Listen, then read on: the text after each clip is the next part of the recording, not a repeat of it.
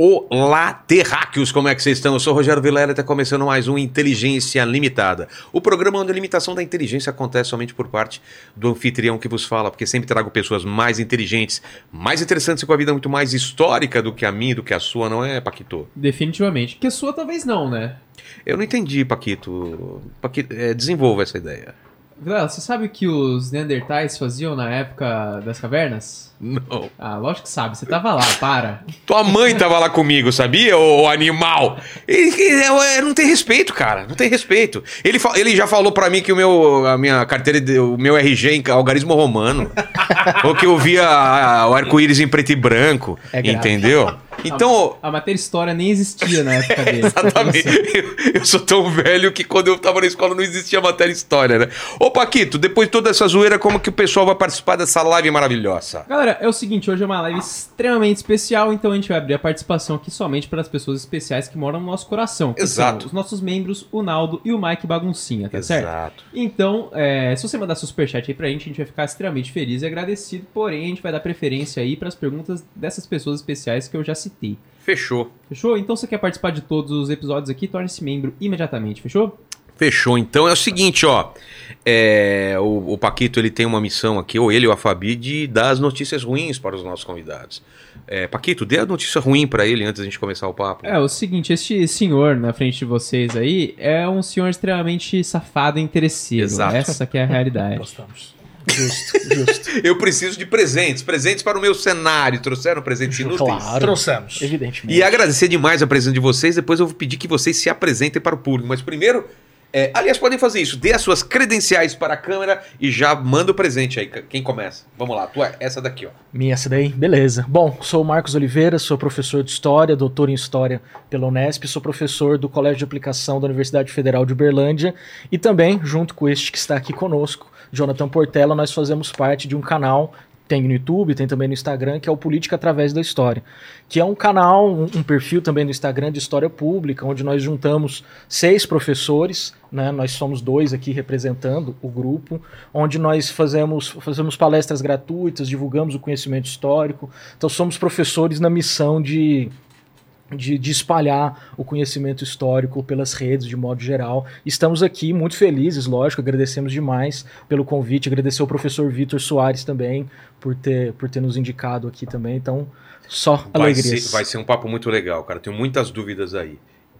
É, bom, eu sou eu sou Jonathan, Jonathan Portela, sou professor do Poliedro, do cursinho Poliedro, historiador, tenho nome sujo, sou a pessoa com nome sujo que mais chegou perto do Vilela, aliás.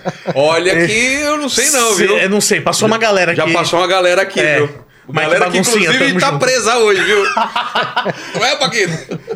E também estamos junto no, no Política Através da História, onde a gente faz palestras, cursos e reagimos a conteúdos horríveis sobre história, que me dá um- sempre uma úlcera muito grande. Aliás, a, a live que a gente faz reagindo a conteúdo ruim se chama Omepra Live por conta da quantidade de omeprazol que a gente tem que tomar. assistindo, sério? assistindo É muita conteúdos- coisa errada que vocês É, veem na rede? é só muita coisa coisa- grave. É informação errada, é contexto errado. E de muita gente que o Vilela trouxe aqui, só pra Vamos dizer. falar sobre isso E também. pagou um cachê maior que o nosso. Ei, ei, ei, ei, galera, não tem cachê, hein? Os caras. Vocês Não ficam falando isso? cachê. Vocês ficam falando isso, daqui a pouco a galera vai ficar cobrando cachê achando Pois que tem é. cachê. hein? Tem cachê sim, gente. Pode Não- cobrar. Pode não, cobrar. É quanto cachê? Caixa- é, Ah lá, a gente É ganhou ali um risole, um Guaraná Diet. É, então, é esse o cachê. que podia estar gelado, mas enfim. E aqui, ó. O... E bala de goma. E, bala Pô, de isso, goma. aqui, isso aqui é E o presente inútil, vocês trouxeram? Presente inútil que eu trouxe, um CD do Iron Maiden. Nossa, velho. Olha isso the aqui. Paquito. É da sua ou não? Você curte um Iron Maiden? Eu curto pra caramba, eu já tive dois covers de Iron Maiden já, inclusive. Pô, É eu tive mesmo? um, cara, na adolescência. tinha Qual música 16 você você curte mais aí que você pode dar uma palhinha pra gente, Paquito? Cara, Eu quero muito ouvir o Paquito Eu também. Vamos, vamos fazer ele cantar? Por Eu- favor. Vamos lá. tem uma que. É porque eu tenho que cantar as mais agudinhas, Claro. né? A voz é melhor. Então tem uma que chama Flight of Icarus. Como que é? Nossa, da hora. Fly on your way like an eagle. Fly as high as the sun. Peraí, o Detonator tá ligando aqui. Só um. Detonator tá ligando pra gente. Fala, para, rapaz. Valeu, Paquito. Salve de palmas pro Paquito. Maravilhoso, maravilhoso. Não sabia que você era um... um- um- O Regis sabe que, que você gosta do Iron Maiden? Ele sabe, Sabe? mas ele pega mais no pé por causa das outras bandas, né? É, mas as capas são muito ferradas, né, do Iron Maiden. Sempre Olha. usou ilustrações, né? Olha que legal. É tipo, foi a banda da tua adolescência, né? É? Foi, cara. Na verdade, eu trouxe por causa disso. Mas você, porque- você escuta ainda Não, nem CD? tenho mais Eu onde também tem não tocar tenho, CD, cara. por isso que é inútil. Mas tem gente que... Bom, quem, quem, quem gosta de escutar usa... Eu, eu escuta bolachão mesmo, nem escuta CD. eu É, exatamente. Porque Mas eu não uso, pe- eu não também uso. não. Porque eu Tem- tenho tem medo, perda. eu tenho medo de viciar nisso, cara. E eu não tenho mais espaço em casa pra pôr livro. É. Eu não posso ter mais um vício. Como vocês fazem com essa coisa de livro? Eu também, cara, eu tô organizando minhas paradas. É uma merda, cara, porque geralmente você compra livros já tendo uma fila de livros que É? você não leu, que você comprou É. no ano Ah, passado. não sou só eu então. Não, Não, não, eu não consigo tranquilo. não comprar livro. E você Não, é um fala, esquema mas já de tem uma... É porque parece que só de você ter ele já do seu ladinho já absorve um pouco do conhecimento. Eu acho. Você lê a orelha e fala, ah, cara, eu vou ler. Mas É. aquilo já tá dentro de você um pouco já. Sim, sim. Não é? É, não, não, mas livro, livro acho que é um esquema de pirâmide. Não, não, fazem, não têm assim, ideia Você vai juntando não. até. Ô, Paquito, quantos livros a gente ganha por semana aqui? Pelo Uns 20. menos uns 20. Uns 20, pelo menos, o pessoal É, manda pra cara. gente. Então, assim, vai acumulando a pilha. E livros legais, cara. De convidado que vem traz pra gente e de gente que manda na nossa caixa postal. Então, assim, é um volume. Isso é uma coisa que podiam resolver. Aquele esquema de Matrix de você, pá, absorver o conhecimento, entendeu? Sim. Seria bom. Infelizmente ainda não tá rolando. Lembra como que é? O cara colocava um plug e fazia, ah, eu sei lutar Fazia o download e já É, era, então. cara. Não, Osmose não tá funcionando É, ainda. Eu tô agora num- na trilogia. Quando, fogo é isso, porque eu, eu leio, eu leio três livros, né? Uhum. Um técnico e dois de ficção, assim. E um dos que eu tô lendo é uma trilogia, cara. E é muito confusa. É uma que chama Problema dos Três Corpos, lá, um, um autor chinês, mano. Mas é hard de fi- É uma que o cara morre atropelado no final. Não, Eu não sei que livro. não, é ficção científica. Mas pode morrer Pode morrer, claro que pode. Se o cara nave. morre atropelado, Nossa, eu peço perdão. O cara, o cara atravessa o universo pra vir aqui É, invadir a Terra tô- e morre atropelado. Tô aqui. pronto pra ser cancelado já, tô tranquilo. Mas galera, obrigado demais. Eu não dei o meu presente. Ah, são dois? Então É, vamos. só É, nós pô, estamos em dois. Ah, Não, às é vezes os caras dão migué, traz um só. Não, Não, não, não, não. mas a, gente é pobre, a gente tem orgulho. É, o, geralmente as pessoas têm pet, né? Gato Sim, e cachorro. eu Eu tenho. tenho. um pet que é o menos tradicional, que eu tenho um porco. Ah, vá. Eu tenho um, Para. mini, um, um mini porco. Você tem, Tem. foto dele? Depois Tenho me várias, mostra. várias. Como e chama o porco? Adélio. Em homenagem a um grande cidadão brasileiro que. Cara, eu não ri. Paquito, Paquito, você tá rindo por quê? Olha, cara. Tá Caramba. comendo sushi e rindo. O Pagueta até do infarto ali. Depois me mostra. Porquinho É um, pequenininho é, ou um, porco? por- é um porco. Não, pô, eu te mostro uma foto dele agora. É? E eu trouxe o primeiro pijaminha dele. Ah, Que agora não que serve mais nele. bonitinho. E tá com o cheiro dele ainda, Tem, viu? tem o cheirinho dele ainda. Tem mesmo, olha. Tem, ah, cara. não cabia aqui. Um porquinho cabe aqui. Quando ele era pequenininho, sim. Agora ele já cresceu um pouquinho. Olha só, mano, que lindo, cara. é demais. O Adelinho, deixa ele lá em casa hoje. pra Pode, vir pra pode, cá. pode ter um. Pode, mini porco pode. Pode? Ele Pode. não cresce muito, então. Cre... Não, cresce. É mesmo? Ele chega a uns 50 quilos, mais ou E menos. come o quê? Come uma ração de mini porco, mas ele gosta muito de, de fruta e legume. Porra, porra, ele adora. E ele é tipo pet mesmo? Ele fica, Fica. deita em perto de você, Sim, fica de sim, boa? sim, sim. Chama Pode. ele não vem. Nome. Ele- ah, não, ele, ele, eu acho que ele se acostuma com alguns barulhos, assim, Ah, sabe que é pra ele. Entendi. Ele adora jogar pig-esconde. Como assim que é? Pig, Pig esconde? Pig É. esconde, mas ele é muito ruim, porque ele se esconde sempre no mesmo lugar e ele fica com alguma coisa de fora, assim. Eu tento, eu tento falar pra ele que ele tem outras possibilidades, mas Lembra ele do, não entende. do, do Simpsons lá, do Porco-Aranha? Porco-Aranha. Porco-Aranha. Sim, eu tento, eu tento mostrar pra ele essa, essa literatura, essa filmografia pórquica pra ele. Ele, Pórquica. ele assistiu o Baby, o porquinho, e não, não sei se ele se identificou assim. Fala, você é um herói da sua, da sua, da É, sua cara, espécie. você, tem aí." que, você tem que valorizar isso. Pô, claro. E ele ainda morde as visitas. Ele, ele morde as vezes. É ele, mesmo? ele tem um pouco de receio contra os seres humanos. Ele mordeu meu pé, cara. Primeira vez que eu vi ele, Agora a ele mordeu meu pergunta pé. básica. Você come bacon, cara? Não, não como. Desde que eu, não, que, que eu adotei, eu vou ter que esperar uns 15 anos pra comer um torresmo agora. Você não, a culpa... Nossa, o Adélio fudeu minha vida. é mesmo? Ele fica só olhando assim e fala, vai Não, eu comer chego, em, eu chego em casa com um cheiro de torresmo e falo assim: é, é meu tio? É tio Astolfo que eu tô sentindo o As- cheiro? Astolfo? É? Porque teve um tio meu que saiu da fazenda, não voltou, o cheiro era parecido. Cara, que... Então, se a gente começar a pensar muito, velho... então eu já eu tirei vida carne de porco. É meio É. especista, mas eu tirei de- da, da dieta. Total. Galera, é o seguinte, marxismo é um assunto muito interessante, muito complexo, por isso que eu chamei vocês dois. E por onde a gente começa, hein? Caramba, é- é- é- tem uma resposta óbvia pra essa pergunta, né? Por Marx. É, Só que assim, falar o óbvio é meio complicado. falar por- sobre ele, então? É, porque assim, os usos de Marx hoje são muito deturpados, são muito. não só deturpados, mas muito múltiplos, de uns anos pra cá. Acho que principalmente com a ascensão da extrema-direita, umas- algumas disputas de narrativas E muitos históricas, canais, filosóficas. canais comunistas fazendo sucesso, né? É, Também, então também. agora Voltou a se fala muito de Marx, mas existe um público que talvez não esteja preparado ah, na literatura mesmo, que não conhece Marx.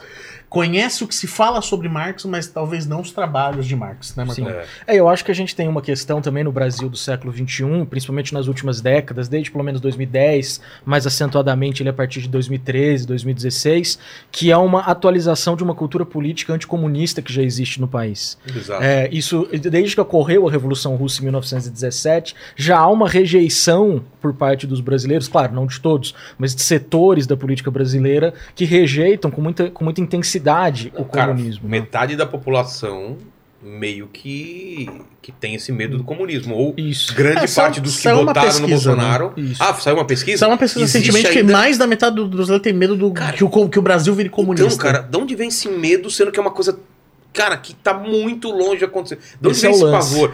Tudo bem, eu entendo o americano isso, porque isso vem lá do passado, né? Da Guerra Fria e tal. Mas por que, que o Brasil tem isso É também? até antes da Guerra Fria. Ah, é? é? Sério? Tem algumas pesquisas que mostram que, pelo menos desde os anos 30, já existe uma- um anticomunismo muito forte. E qual é a ideia disso? Tá. Não é exatamente entender o comunismo a partir daquilo que ele é, mas é uma visão, ah, digamos assim, política e ideológica sobre o que é o comunismo e que é calcada em, em algumas ideias básicas, como, por exemplo, o comunista ele é um destruidor de civilizações. Então esse medo vem muito É. disso, da ideia de que ah, um comunista ele é alguém que está sempre à espreita para destruir a civilização. Uhum. Então, até na iconografia, nas imagens que se tinha de propaganda política, isso nos anos 30 ainda. Será que a gente acha isso na internet? Acha, Como que acha. ele procura lá pra ele colocar? Pô, tenta aí iconografia comuni... porque, porque anticomunista tem a anos de, 30. de comer cria- criancinha, Real. toda essa parada.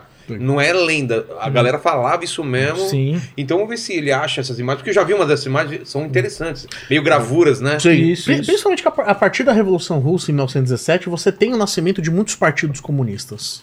Inclusive no Brasil, que é de 1922. Ah, é? Sim, de Isso. 1922. E ele já no ano nasce... Da, no ano da Semana da Arte Moderna? Exatamente. é, vi- 22 foi um ano bem icônico nesse sentido. Pô, É, Mas não- é também por conta do centenário da independência, né? tem a ver Não, também. Tem a ver. A Semana de Arte Moderna, sim, tem tudo a ver. É, foi planejado nesse ponto. E, e- e os partidos comunistas eles eram muito ligados à União Soviética. Mas vamos lá, a gente começa por onde? Então a gente falou desse contexto, desse, desse- dessa discussão que a gente tem hoje, mas como surge o, o- o marxismo e ele surge por quê? Qual é o contexto do que do Marx, do que ele estava vivendo e por que, que surge esse, esse pensamento? Acho que é importante a gente separar Marx e o marxismo. Ah, né? fa- É, é. É mesmo? Porque Marx mesmo não gostava desse, desse termo. Ele, ele, ele era bem anti-ideológico, inclusive. Ah, para! Textualmente, inclusive. Sério? É Textualmente. Textualmente. Tem a história do cara que falou pro Marx. Era genro cunhado dele. Como que Ah, é acho que era era genro, genro dele. que né? chegou pra ele e falou assim: pô, Marx, eu sou marxista e tal. Daí ele, pô, eu não. O Marx não era marxista. Se Mas você é, eu não sou, entendeu? Se você é, eu transformaram as ideias dele numa coisa que, que aí que tá. O que, por que, que ele, ele não queria que se transformasse nisso? Porque qual que era a ideia? dele? Primeiro que a ideia de ideologia era algo rechaçada por ele. É. Ele entendia que a, que a ideologia, o que a gente chama de ideologia, era uma certa alienação. Ele falava isso em relação aos trabalhadores, Entendi. inclusive. Ah, e o ponto é, Marx ele nunca se propôs a fazer um trabalho ideológico. Então você vai para os escritos do Marx. O Manifesto do Partido Comunista é um panfleto político. A ideologia alemã, por mais que tenha a palavra ideologia, ela está trabalhando é um trabalho filosófico sobre o idealismo hegeliano. É, o Capital é um trabalho de teoria econômica, né, Marcão? Isso. Mas assim, ele não está tratando de uma ideologia. Ó, a panela do. Isso daí? É uma delas ou não? Panela do diabo? Ah, Será que acho é? que não. Acho que não, viu, Paquito? Não, porque as essa- imagens que eu lembro não eram assim, não. Não, não é não. Às vezes, se a gente pegar pelo livro, tem um livro Ah, é? que analisa isso, que é muito Como interessante. chama o livro? Chama Em Guarda contra o Perigo Vermelho. Tá. Isso. Ele Que é de um professor procurando UFMG. aí. Tá. Que é bem legal, que ele estuda a iconografia. Entendi. E entendi. pelas imagens a gente vê as representações que é, por exemplo, ou o comunista vai ser representado como um- animal peçonhento. Porque a ideia do animal peçonhento qual é? É um animal que está sempre escondido, você não Tipo identifica rato, ele. tipo- Tipo rato, aranha, escorpião, cobra, dragão também, às E vezes é aparece. engraçado porque é engraçado não é, é, é- é curioso porque no nazismo eles também representavam os judeus como ratos, né? Sim, é comum. É, Sim, de- isso é bem comum. Quem você que- quem você quer combater, colocar como animal peçonhento, Isso. né? É uma. uma- É, você animaliza o outro. É, você entendeu? desumaniza, Isso, né? perfeito. Exatamente. Que aí fica mais fácil você odiar, matar ou, ou deixar só. Faz, Uhum. faz sentido. Exatamente.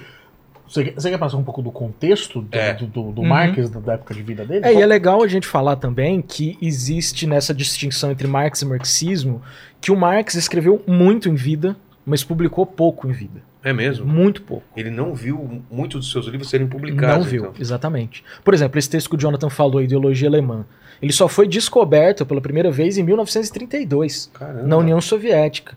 Então, quer dizer, hoje é considerado um texto clássico, mas até 1932 ninguém sequer sabia da existência. Mas acharam desse como texto. esse texto? Tava Acharam em algum arquivo, acho, Manu, um manuscrito? um manuscrito, Nossa. que é um manuscrito gigante, inclusive. É que na última etapa de vida do Marx, quando ele vai pra Paris, salvo engano, Então, mas vamos falar do Marx. Ele Ah. nasceu onde? Como que é? Antes de chegar nessa parte. claro. Dá o contexto dele. Que mundo que ele vivia? O Marx é um cara do século XIX. Então, um cara Ah lá, dos. É isso? Essa é a capa Essa do é a livro. capa, né? É, aí dentro do livro tem várias ilustrações, mas a ideia do dragão de várias cabeças já tem muito a ver com isso, Tá assim. bom.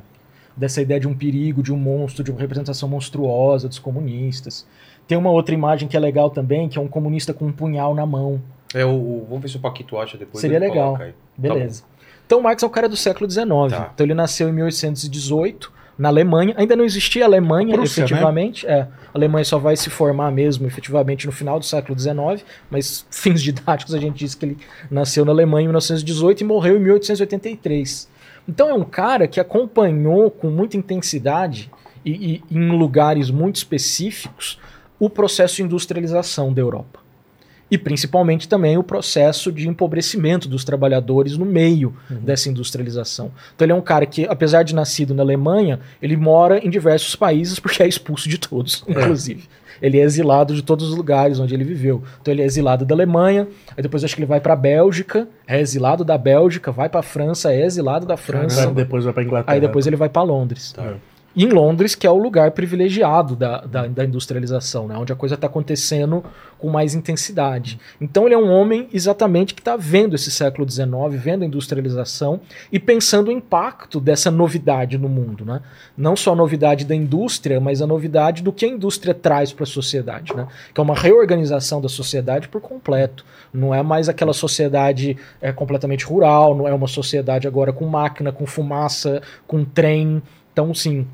E ele está tentando decifrar É, esse é- é enigma. importante dizer até que essa categoria trabalhador é muito nova no século XIX. Verdade, né? É, tipo, não existia um, pensar o a pessoa enquanto trabalhadora. Porque era agricultura, era o quê? Era uma coisa mais. Não, porque geralmente você pensava em outras estruturas, né?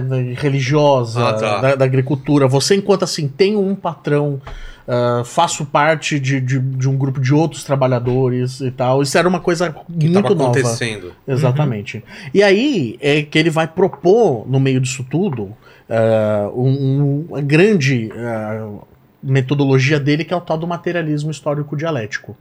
E aí a gente precisa entender, são três palavras que juntas parecem um palavrão, mas quando ele, ele tá pensando isso, ele tá olhando para os trabalhadores, é só a gente olhar para cada palavra. Tá. Materialismo. Materialismo. Por que materialismo? É um rompimento na filosofia que ele tem com Hegel. Porque Hegel ele é conhecido por ser um, um Teórico, idealista. O que, que é o idealista? É dizer que a partir da consciência você vai formar a sua base material, o seu mundo material. Mas que tudo se forma antes na sua consciência. Por que, que o Marx está falando não? Porque, porque ele chama de materialismo. É. Porque é a, é a partir da realidade material que você vai formar uma consciência. Se na tua realidade tu é trabalhador, a tua consciência vai se formar como trabalhador. Entendi. Não adianta eu pensar que sou um nobre dono de fábrica se a minha realidade material é de trabalhador. É histórico, por Só, só falar uma coisa antes do materialismo, que existe uma concepção meio vulgar sobre o materialismo, que vai dizer, não, o materialismo, o mundo material é economia. Mas não, não é economia o mundo É o material. que é real. É o real, É o- exatamente. Exatamente. É suas condições de sobrevivência, entendeu? É O que você trabalha, o que que você faz pra comer, Uhum. o que, que você produz imediatamente para sua sobrevivência. Então, em Marx não tem essa ideia de uma, de uma economia que determina o resto da sociedade, É. mas é a condição que a sociedade produz as suas condições materiais que vai Uhum. determinar as relações sociais. Então, por Entendi. isso, o cara é trabalhador, a vida dele é de um jeito. Ele vai pensar de um jeito, ele vai viver de um jeito. Se o cara é um burguês, ele vai pensar de um jeito, viver de outro jeito, produzir de Exatamente. outro jeito. né? Então tem isso. O histórico é porque tá. tá... É histórico porque ele vai entender que sempre na história tá existindo algo que se chama luta de classes. Que ele vai falar que a luta de classes é, é o motor é o motor da história, é o que conduz a história. Mesmo no, no- no feudalismo. Sim, no- isso. Sempre teve uma Não quer dizer que é sempre trabalhador e patrão, porque Claro. nem sempre existiu trabalhador e patrão. Mas ele vai dizer que sempre essa busca do poder, ela tá se dando de forma histórica Tá. entre, eh, entre classes. E a dialética, porque daí ele usa a dialética do Hegel para dizer que sempre existem essas duas forças. Existe uma, o, a- a- o Hegel, né, que diz que a dialética ela tem uma síntese, uma antítese e A o- tese, é a tese, antítese. uma antítese e uma síntese. Que Hegel usa o exemplo do, do escravo e do senhor. Que ele fala: quem precisa mais do outro? O senhor precisa mais do escravo ou o escravo precisa mais do senhor? E a partir disso você tem a, a síntese. Então ele está dizendo que, de fato, é dialético, porque essa história se move de forma dialética. Ou seja, com forças que se antagonizam para formar essa. essa Eu, eu acho que a parte da dialética que é mais difícil de compreender. É porque é uma palavra. É, É, material acusou, né? porque a gente tem que, que, que ir no concreto, no que está acontecendo, histórico porque está tá relacionado ao tempo que vivemos, e o dialético é por quê? É- é isso que- como que você junta essas três coisas? É a força dos contrários que move a história. Isso. Tá. Entendeu? É. Por isso que ele vai dizer na abertura do Manifesto Comunista, a história até os dias de hoje tem sido a história da luta de classes. Perfeito. Entendi. Então quer dizer, é, escravos e senhores, senhores feudais e servos, eles Uhum. estão em antagonismo. E esse antagonismo de interesses vai fazendo com que a história se movimente, entendeu? Mas existem dois momentos em que não tem luta de classes. Só Ah, dois. Só dois. Ah, O momento inicial da história da humanidade, onde Que é? ainda não existe nem propriedade privada, caçadores e coletores? por aí. Porque ele vai dizer, olha, a- as classes elas começam em um momento em que tem divisão do social do trabalho. É. Antes de ter divisão Quando o do homem trabalho, começa a se fixar numa terra, é isso? não só se fixar, mas dividir o trabalho. Ah. Você vai fazer isso, Vou fazer outra eu vou coisa. fazer outra coisa. Entendi. E a luta de classes começa no momento em que eu tenho que trabalhar para você. Entendi. Em que você se apropria de um meio, pensando no burguês, ele é o Tá. detentor das máquinas, ele se apropria disso. Não terra. Não, em, em outros tempos sim. Sim. Sim. pensando agora, né? Tá. Na na realidade capitalista. Então o cara tem a terra, você é um agricultor. Para você sobreviver, o que, é que você precisa fazer? Entendi. Você tem que se submeter àquele que é o, o- o dono dos meios de Ou produção. o cara tem a máquina Isso. e você trabalha para ele. E você tem só a sua força de trabalho. Isso. Entendi. Aí começa a luta de classes. Esse- Então existe um momento perdido na história Sei. onde não houve luta de classes. E vai haver, na perspectiva do Marx, um momento que também não haverá luta de classes, que é o comunismo. Entendi. Então, o comunismo é a ideia de uma sociedade sem classes.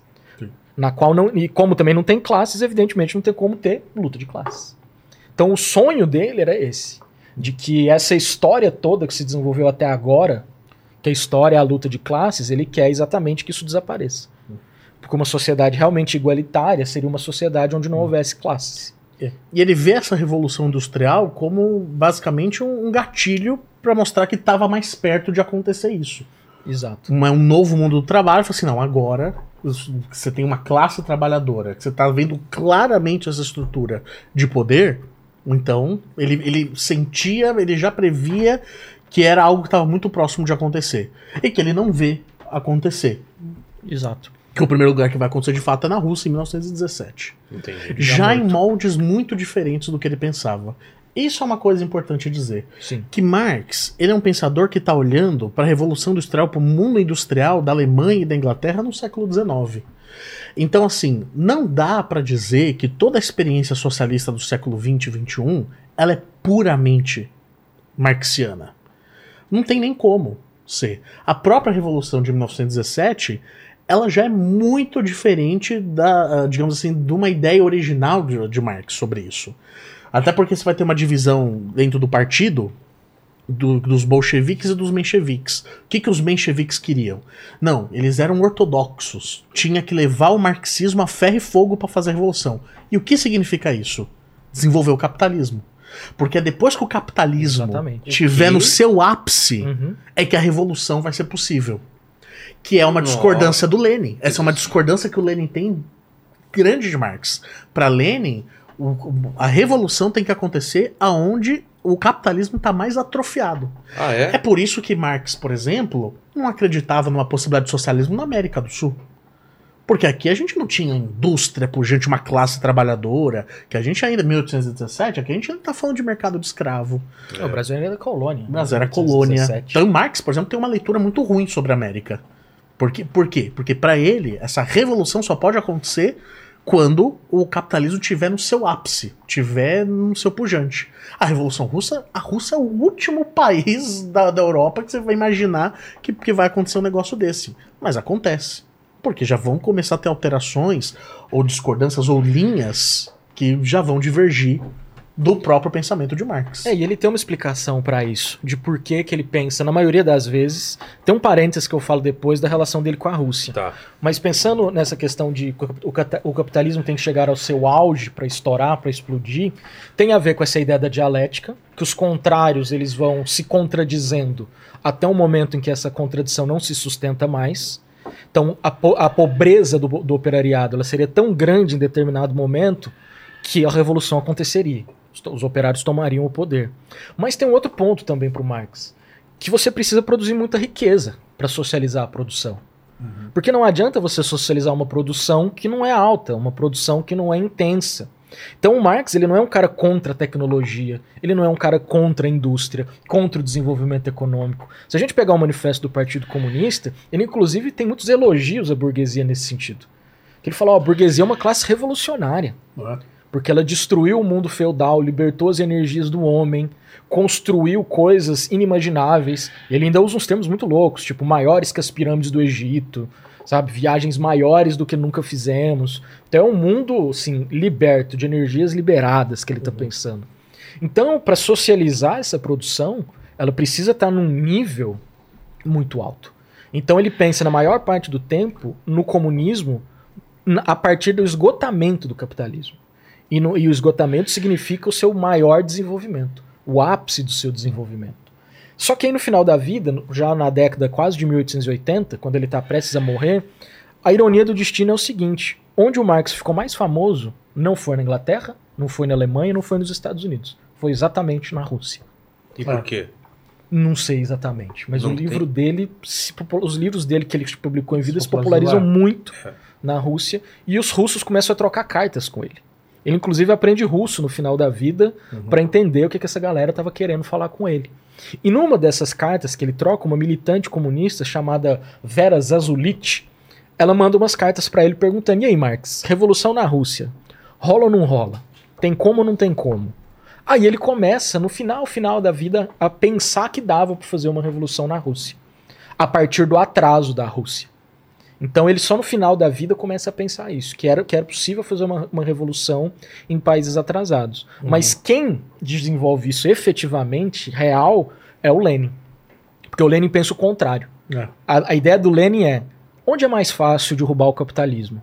Onde ele é mais fraco, onde ele é mais forte? Mais fraco. Onde ele é mais fraco. Então ele pensava o seguinte, o capitalismo está no mundo todo, certo? Certo. Se o capitalismo está no mundo todo, todos os países são capitalistas, a Rússia também está dentro do jogo do capitalismo, do jeito dela, evidentemente, né? Mas está. Então existem elos frágeis nessa cadeia mundial do capitalismo. E a Rússia é um elo frágil.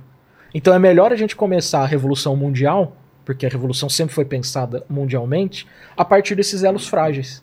Então Lenin pensou isso. E o que dava essa fragilidade? A próprio, o próprio desenvolvimento da Rússia e uma brecha histórica que é a Primeira Guerra Mundial. Por que, que, é- por que, que a Primeira Guerra Mundial é, o, A brecha é a brecha? por conta da crise. Ela Ah, abre uma tá. crise gigantesca. A Rússia já vivia uma crise fodida há muito tempo, pelo menos desde 1905, 1904. Ela entrou numa guerra com o Japão, É. por exemplo. Que é uma primeira revolução de revolução, foi uma tentativa de, de revolução que foi frustrada. Entendi. Exato. Então ele tem, tem todos os. O, ah, tá- o- o terreno está muito propício, então, para essa revolução por causa de tudo isso. Exatamente. E, e como se dá essa revolução? Que, quais são os passos para implantar o, o comunismo? Então, são duas revoluções. Na verdade, deveriam ser até mais, né? Porque o que a gente tem que pensar é que Mas existe o uma... pessoal estava com um livro do Marx debaixo do braço, todo, em todo instante. Sim, Citavam ele Sim, era, sim, né? sim. Lenin era leitor de Marx. Tá. Só que aí que tá. Em política, a gente nunca pode pensar que uma ideia ela vai ser implementada na prática Pura- puramente. Puramente. É, claro que não. porque é né? impossível.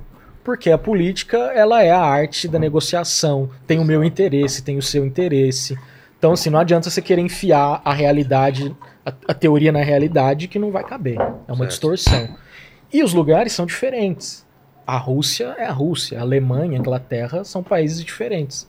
Então a obra do Lenin é exatamente, entre aspas, adaptar essa leitura marxista para a Rússia. Por isso que se chama marxismo-leninismo. Que é uma grande adaptação, tem uma grande mudança. Nenhum pensamento ele vai ser aplicado de forma pura.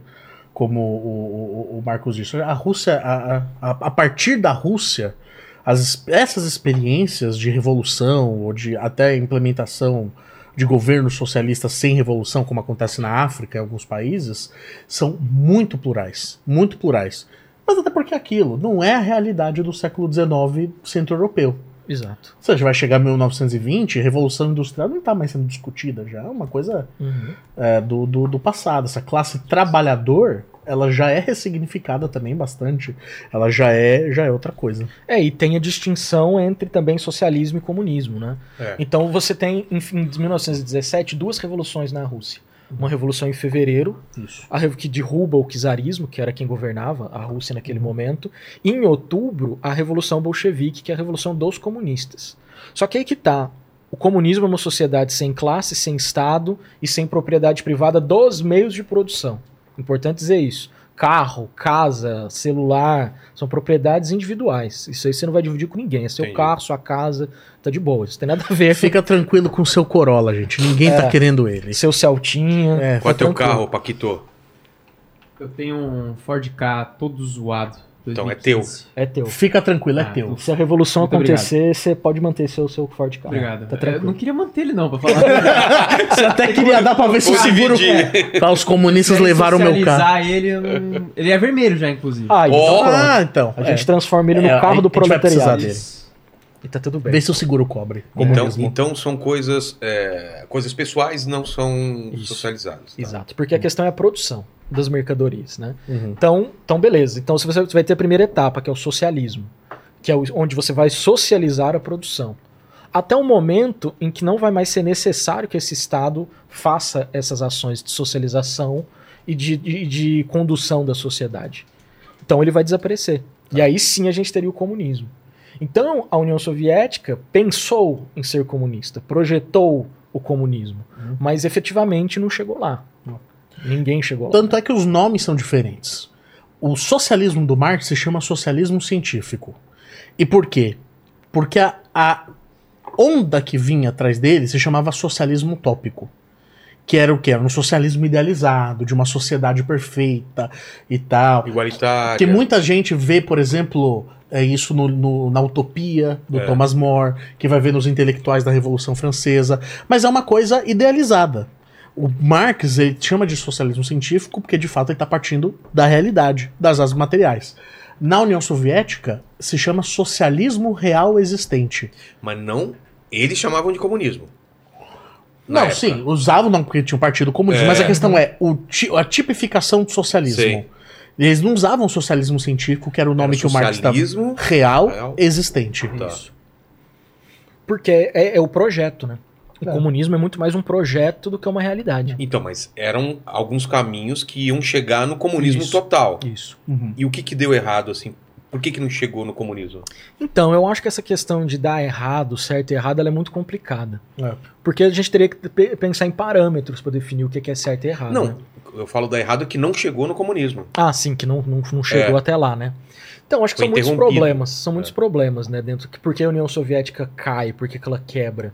Tem problemas ligados a uma ordem internacional, inclusive. Mas ela dá, ela dá certo, ela funciona bem durante muito tempo, certo? Bom, você tem que pensar o que é a Rússia antes e depois Então, da é isso que eu Revolução queria- Russa. Sim. É, isso é legal falar. A Rússia, a Rússia era um país agrícola, muito É. pobre, considerado as- atrasado, com um sistema quase feudal. Não dá pra dizer que era, que era um sistema feudal, mas era um sistema que- emulava quase um feudalismo. E a- partir de que virou a União Soviética, eles têm um investimento muito forte em tecnologia. Bom, ficou- eles lutaram para a páreo com os Estados Unidos. Claro. Fizeram viagem pro, pro Espacial, espacial. Por que, que foi possível isso? Esse investimento, Investimento. maciço, É? Mas de onde veio essa grana? Como que, por que, que mudou? É isso que eu queria entender. Tem grandes investimentos em produção também dentro da É. União É. Soviética. Sim. Os caras Você tem- entenderam que tinham que investir na. na... Que na questão assim, da onde vem a grana, mas é como se foi, foi feito esse investimento. Entendi. E o Estado. Era mal investido antes. Era, era- não é que era mal investido, Era era, tinha uma concentração que fazia isso ser pouco produtivo. Entendi. Então, no caso, o interesse do Estado soviético era desenvolver uma nação muito forte, porque você você estava em guerra. Você vai, é vai uma- começar é um a Segunda território Guerra enorme, Mundial, é, e, enfim. Ah, é, o cenário é esse, né? É, Acaba a Primeira Guerra e tá, tá à porta de uma Segunda Guerra, né? é, são, são. É, primeiro eles têm que lidar com uma guerra civil, inclusive. Ah, é? A Rússia, logo depois da Revolução, tem uma guerra civil. E aí precisa sair dessa guerra civil e começar a reconstrução do país. Essa guerra né? civil era quem contra quem? Eram os próprios russos. Era, Então, mas- É dentro da Revolução. Mas que, então, o que que tava o que que tava em jogo lá? Poder? É, o poder, exatamente. Você tem os revolucionários, os contra-revolucionários lutando Uhum. nessa guerra civil. Do- dura quanto tempo? Ela dura acho que de 17 a 21, né? Não. Foi, é, tanto é que ela sai da Primeira Guerra Mundial, né? A É? Rússia tá até 1917 na Primeira Guerra Mundial, se retira porque não tem É. como ficar na guerra e, Tem e lidar com as, interno. tem problema interno. Então são quatro anos Nossa. que eles estão É. lidando com a questão interna, que eles estão tentando, assim, assentar de fato a revolução que acontece. E essa ideia também é de uma modernização acelerada. A União Soviética está pensando nisso. Porque ela pensa, bom, mundialmente, o que toca o mundo é a, a industrialização. Então, pensando numa, numa revolução que deve ser mundial e que deve levar também o capitalismo até suas últimas consequências, a industrialização é um ponto central. Então, você tem uma, uma industrialização muito acelerada Ah, é? dentro da União Soviética. Nessa época, então, Muito é, o salto é, é- é grande. É grande, Muito, muito, muito. acelerada. Tecnologia, Sim. inovação. Educação, Educação. universidade. É. Claro, com todos os problemas disso. Todos os problemas. A gente não está passando pano para que Stalin aqui. de, de- De autoritarismo, Ah, sim. violência. Houve realmente. Até a exploração do trabalhador. É cara. mesmo? Existia um trabalhador modelo na União Soviética. Que era. Sim. Que era É. o Stakhanov. Stakhanov. O que, que é o. Que era um maluco que conseguia produzir mais rápido que todo mundo. né? E ele virou o trabalhador modelo da União Soviética. Então, ó, todo mundo tem que ser como o Stakhanov. Que era o trabalhador que se O dedica. Paquito podia ser um Stakhanov. aqui. Paquito deve ser no Stakhanov. Deve ser um aqui. Stakhanov. Stakhanov tinha um Ford Ka. Não, era o. Como que é lá? O Lada, né? É o lado, tinha um lado vermelho. Não é Exato. da sua época o Lada, né? Quando veio, veio o Lada aqui Não no é, Brasil. Fez é. muito sucesso durante É nem época. da minha também, nem tô ligado. Quantos anos, você Sério? tem? Quantos anos você tem, Paquito? Eu tenho tenho 22. E 22. você? muito jovem. Eu tenho anos- 32, mas não tô ligado. Não era da sua época? Não, cara. Nem Também não. Você tem a mesma idade Mas que eu eu, sei pô. o que é um Lada. Eu não sei. Não, mas quando teve no Brasil que, pô, vendia pra caramba e tal. Eu não lembro disso. Não, carro cara. Anos destrutivo. 90? É, anos 90. Lada? Pô, eu vou até Os caras entraram pesado aqui. Lada? É. Deixa eu ver. Lada. Mas então, tem esse contexto é, da, da, da Rússia. E o mundo, como que tava? É, só Bom, tava. Era, era um fenômeno. Foi, foi um fenômeno na- que na- aconteceu na- só na Rússia. Tá. E, e ela vai emergir É com de uma- lá que vai para os outros lugares. Não, é, Ex- é. não acontece ao mesmo tempo. Tanto no- é que a Revolução termina em 1921, em 1922 você já tem o Partido Comunista Brasileiro. Caramba, é Em mesmo. 1902 é quando você tem, é, começa a nascer vários partidos comunistas no Brasil. Mas por quê? Porque agora você tem, digamos assim, uma central. O Partido Comunista Brasileiro era muito ligado à União Soviética. Como todos os PCs que foram nascendo por aí. O Partido, o partido Comunista Italiano, que você estudou bastante. Mas isso era um, era um plano é, da União Soviética de expansão ou aconteceu naturalmente das pessoas Não, assim, é ter- um plano, é um É plano um de expansão. expansão. É. Só que assim, quando a gente fala plano de expansão, às vezes pode dar aquela ideia de que é uma- um negócio É, maquiavélico. então por que, que ele, de por que dominação por- mundial. queriam expandir? Porque era um- o- a ideia do comunismo era uma ideia inter- internacionalista. Ela deixou de ser depois. Ah, é? Que aí, você nunca ouviu da treta do Trotsky e É. Lenin? Por quê? Trotsky, Stalin, né? Trotsky Stalin? Não, mas por que, que essa treta aí? Porque o- o Trotsky, que foi um dos líderes revolucionários, ele tinha essa ideia internacionalista. De que é uma revolução contínua que não pode se dar só na União Soviética. Ela tem que se expandir, se expandir paulatinamente no mundo. Stalin, quando assume, ele já pensa totalmente o contrário. É a mãe Rússia que tem que ser o exemplo para aí os outros países se galgarem e buscarem. Entendi. Tanto é que o Stalin manda matar o Trotsky No México. no México. E no? México. Por Porque era o disso? grande inimigo. É. O cara tentou se exilar na Europa. Mesmo na Europa foi perseguido. Uhum. Foi pro México. O cara E mandou acharam alguém. lá no México. E mataram o cara com uma picaretada na cabeça. Caralho, Exatamente. uma picaretada uma na cabeça. picaretada na cabeça. O cara, tipo, bateu na porta assim, oi, boa noite. e plau. É. Mandou grave. no recado, né? É. E aí, a partir daí, depois que você tem a Segunda Guerra Mundial, e, e é- e é importante dizer que a Segunda Guerra Mundial, principalmente na ascensão dos regimes totalitários, o fascismo, o nazismo, eles sobem também com um medo muito forte da população sobre o comunismo. E aí que isso é uma coisa interessante de dizer. Que é o famoso. Putz, porque quando, quando o, o- o ministro da cultura do Bolsonaro. O Alvin? Aliás, o Bolsonaro não sentou nessa cadeira. Não foi nessa cadeira que ele sentou, não, né? Cara, hum, com certeza não. Tá, não tinha então essa tá tudo bem. A gente não vai precisar tudo desinfetar. bem. E quando o Alvin falou aquelas coisas, citou o Goebbels É. e tal, um monte de jornalista Cara, me ligou. bizarro, que é bizarro. Foi aquele- bizarro, Aquele bizarro. vídeo é bizarro. A música, o enquadramento, O retrato. o retra- Aquilo, O Wagner, no a- fundo, aquilo né? é tudo pensado, né? Com certeza. Com certeza. Ninguém faz isso por Mas acaso. o que, velho? Por quê? por quê? Porque o nacional, porque isso é uma coisa que eles têm em comum, esse ultranacionalismo, esse amor à pátria, uma pátria romantizada, idealizada do- dos heróis da pátria, são elementos em comum desse, desse ultranacionalismo que a gente tem hoje com o, o nazismo. Quando você tem a ascensão desses regimes totalitários, essa ascensão ela se dá também em cima do medo da população com os comunistas. A, a Itália, a Itália, ela passa por um processo que é a gente chama de bielho Então, rosso. Mas isso que eu queria entender. Esse medo vem da onde? Vamos, vamos, vamos pensar na época. Tá acontecendo isso na União Soviética. Uhum. Chega a notícia como para os países? De uma Esse- coisa legal, assim? Fala, ó, lá tá acontecendo uma Exatamente coisa o lá, velho. contrário. Tem que acontecer aqui. Você mudou a ordem lá. E, e- e é importante Não, não dizer tô, o seguinte: não, não quando falando do acaba a governo, primeira. eu tô falando do boca a boca. Isso. Entre a população. Cria Então, um certo. Sim, Cara, gente. que você tem que pensar o seguinte: a- quando a Primeira Guerra Mundial acaba, é um novo mundo que está existindo. Exato. Os maiores impérios que existiam não existem mais. Mudou tudo. São países. Agora o pessoal não tá mais discutindo, ah, o filho do rei que vai assumir. Não, eles estão discutindo formação de partido. É. Estão discutindo eleição. Ah. Entendeu? As artes mudaram. Tudo, tudo mudou. É um E mundo naquele, novo. naquele livro ali que o, que o Paquito mostrou, em O Guarda contra o Perigo Vermelho, o autor mostra muito isso. Que as primeiras notícias que chegam, nos jornais brasileiros inclusive, já são notícias contrárias. Sim. Então as informações primeiras que a gente recebe no Brasil já são notícias contrárias ao comunismo. E os anticomunistas, aí de novo, voltando a falar deles, eles reforçam isso com muita, com muita intensidade. Então, mas isso que eu queria entender. É um medo é, que nasce por- p- p- dos partidos que já estavam estabelecidos de perder o poder. Por que, que Não, tem depende do va- lugar. são várias coisas. Quando Porque- eu falo porque- desse só- novo. só- eu acho que só para entender, talvez Uhum. eu não me expliquei melhor. Tá acontecendo essa nova ordem, é, mudando as peças e tal. Uhum. Eu tô no Brasil, eu tô na Itália, ou não sei o quê. Eu posso me associar a esse pessoal novo e Uhum. ter poder, mas por que, que não, não teve esse pensamento e tem um pensamento contrário de ter medo em relação a isso? É isso que eu queria entender. Porque, porque tá tendo uma disputa de poder nova.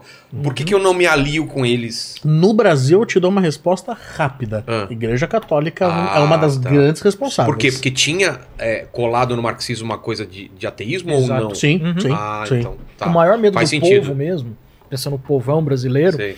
Era isso, que o comunismo era ateu, Ah, de tá. que o comunismo ia fechar a igreja.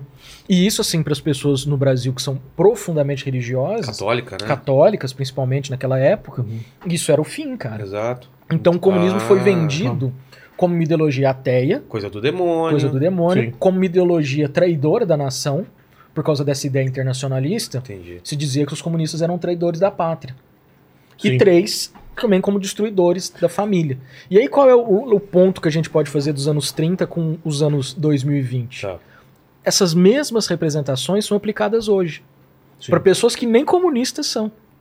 Então essa cultura política é tão forte no Brasil, Enraizada, né? tão enraizada, que ela vai sendo Imagina que o teu chat tá xingando a gente agora. Ah, só por nós estarmos falando sobre Com isso. certeza. é não, tá tendo uma briga no chat, né, Paquito? É, a galera que. É que assim, a galera que fala contra fala mais alto, né? Com sempre a Porque a gritaria galera maior. que concorda, ela manda assim um, pô, da hora. A É. galera que é contra manda assim, É. ah, porque eles não sei o que, aí fica spamando. manda Não, se tivesse o. Lene aqui, que aqui ele tá de férias, né? É. Tivesse o Lene aqui, o pessoal fala, ah, tá, tem o Lenin É, aí que tá. que tá- é, o Lenin tá, tá, É o- geri- tá cortando aqui o meu chat. aqui, É, ele tá, os comunistas tampa a garrafa ali que é vermelha, o É. carro do outro que é vermelho e o Lenin no, no chat. Aí. Dá pra, dá pra ver comunismo em tudo. Mas eu entendi essa parte, agora ficou bem claro pra mim, por causa desse medo. Putz, faz muito sentido essa coisa do, do, do, Uhum. do ser, é, a- a- do ateísmo. E, e né? posso colocar um agravante nisso? E por que que era ateísta o, o, o Lênin? Por que que isso não tinha Deus na equação? Mas é que tá, por algum não era. motivo? Não, não era. Não era, não era ateísta. E por que Nunca virou? foi. É porque é uma questão de, de uma sociedade, da defesa de uma sociedade completamente laica. Não, tudo bem. Só que isso foi interpretado em determinado momento como uma sociedade arreligiosa. Mas a União Soviética é, é, coloca isso como sendo uma base, tipo, de não ter religião ou era o, livre? O laicismo É. não, pregavam abertamente uma É, mas- liberdade é. religiosa. É laico, como o Brasil é, um país Então, laico. então por, por que ficou essa imagem da União Soviética de. Porque, porque todos os grandes governantes, os grandes líderes, eles eram muito ligados à Mas religião. existiam igrejas, o pessoal Claro. Sim, Até a Igreja Ortodoxa Russa. É, até falar ia. Mesmo na época Sim, pesada sim. da. da sim, é mesmo? sim, sim. Tá. Então, assim, você imagina que você tem um final de Primeira Guerra Mundial, um Certo. monte de país com, digamos assim, um sentimento nacionalista fragilizado. A própria, Ale- a própria Alemanha, principalmente. Eles precisam passar alguns anos com essa coisa de voltar a ter o orgulho de, de amar essa pátria e tal. Na Itália, olha que coisa maluca. Você tem na Itália, entre 1920 e 1922, um negócio chamado Bieno Rosso. Que seja um bieno vermelho. Quase aconteceu uma revolução comunista na Itália, antes de, de virar fascista. Porque os trabalhadores tomaram várias fábricas.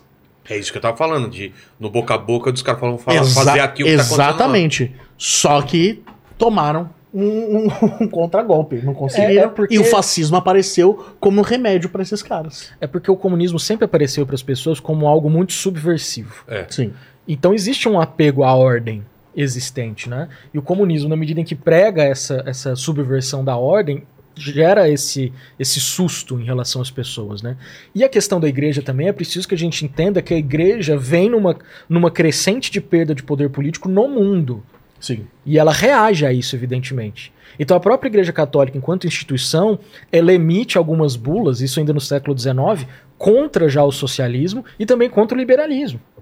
A igreja também era contra o liberalismo. Também porque. Pro... Porque o liberalismo pensa numa ótica, de acordo com a igreja, né? Tá. Pensa numa ótica muito materialista da sociedade, Ah, pensa muito na questão do lucro, da individualidade. de não ter pecado no, lucro, isso. né? É, Entendi. isso para a igreja. Mas no então, fundo, controle da igreja. É, É. Mas no fundo, isso é uma reação da Igreja Católica a uma sociedade que cada vez mais está se tornando laica. Não é que ela está se tornando. Indepe- Independe da igreja. Porque a Isso. igreja perdeu muito. Pensa, pensa no passado, a igreja mandava em tudo, né? Exato, esse é o Os ponto. reis, no, no- em tudo, né? Mas mandava muito ainda, né? Esse- Ainda tava. Não, nessa- mandava muito. Assim, não era que você que, que ela tinha o controle do Estado, mas ela era muito forte. A gente tem muito essa. Por isso que hoje tem até historiador discutindo que não, não existiu o renascimento, né? É mesmo? Por- é, então, porque. Porque o que a gente fala de renascimento? A gente fala de uma grande ruptura. É, E a igreja, a grande, grande verdade, é que a igreja ela não perde tanto poder assim quanto se ela prega. patrocina muita coisa. Só- né? Os caras pintam igreja.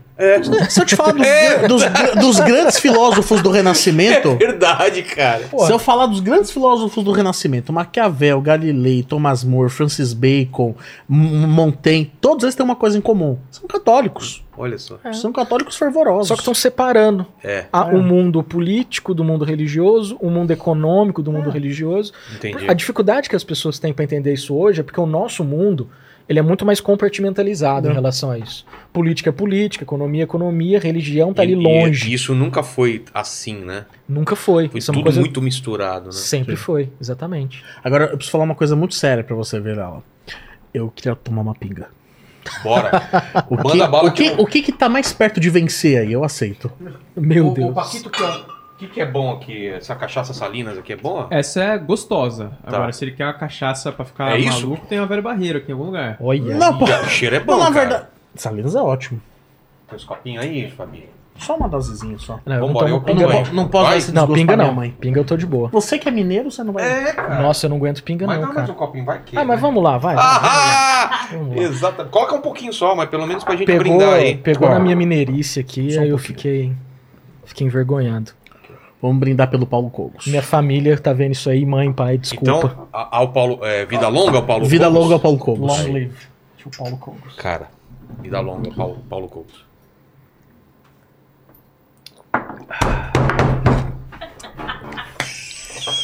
Cachaça boa não é pra virar, o idiota. Eu não sei, os caras viraram. Cachaça é boa. Vocês chamaram os convidados de idiota, eles Não, viraram você- também. Eles viraram, Não, e é que agora? você Pede desculpa. tá aí tossindo, né, cara? É verdade. A gente tá aqui firmão. Vocês estão de boa. Mano, esquenta Firmão. mesmo. Mas eu tô bem. Ah, hoje tá friozinho aqui em São Normalmente Paulo. a gente faz live durante a madrugada, a gente vai bebendo bastante. Né? É o seguinte, galera. Vambora. A gente vai cantar Internacional Socialista agora. Ou ainda União Vamos dar as mãos aí. que é maravilhoso. Mas por que, que vocês brindaram o Paulo Covos? Vamos fazer Cara, uma parte, já que a gente... Vamos, vamos fazer uma, uma notinha fazer de uma rodapé. parte, é. Não, porque é o seguinte, a gente, eu e o Marcão, a gente faz um trabalho de toda sexta de madrugada. só, só não esquecem de onde a gente parou, tá? Porque eu bebi já. a daqui gente parou pouco- na década de 30. Tá. É, falando do anticomunismo. Anticomunismo, a gente ia falar da Itália. É. Não, porque toda. a- Eu e o Marcos a gente se propôs a fazer um negócio chamado Ome pra Live. O que, que é Ome pra Live? Tá. Nós já estamos aqui na 42 já? Estamos Vai na pra 43. Vai pra 43.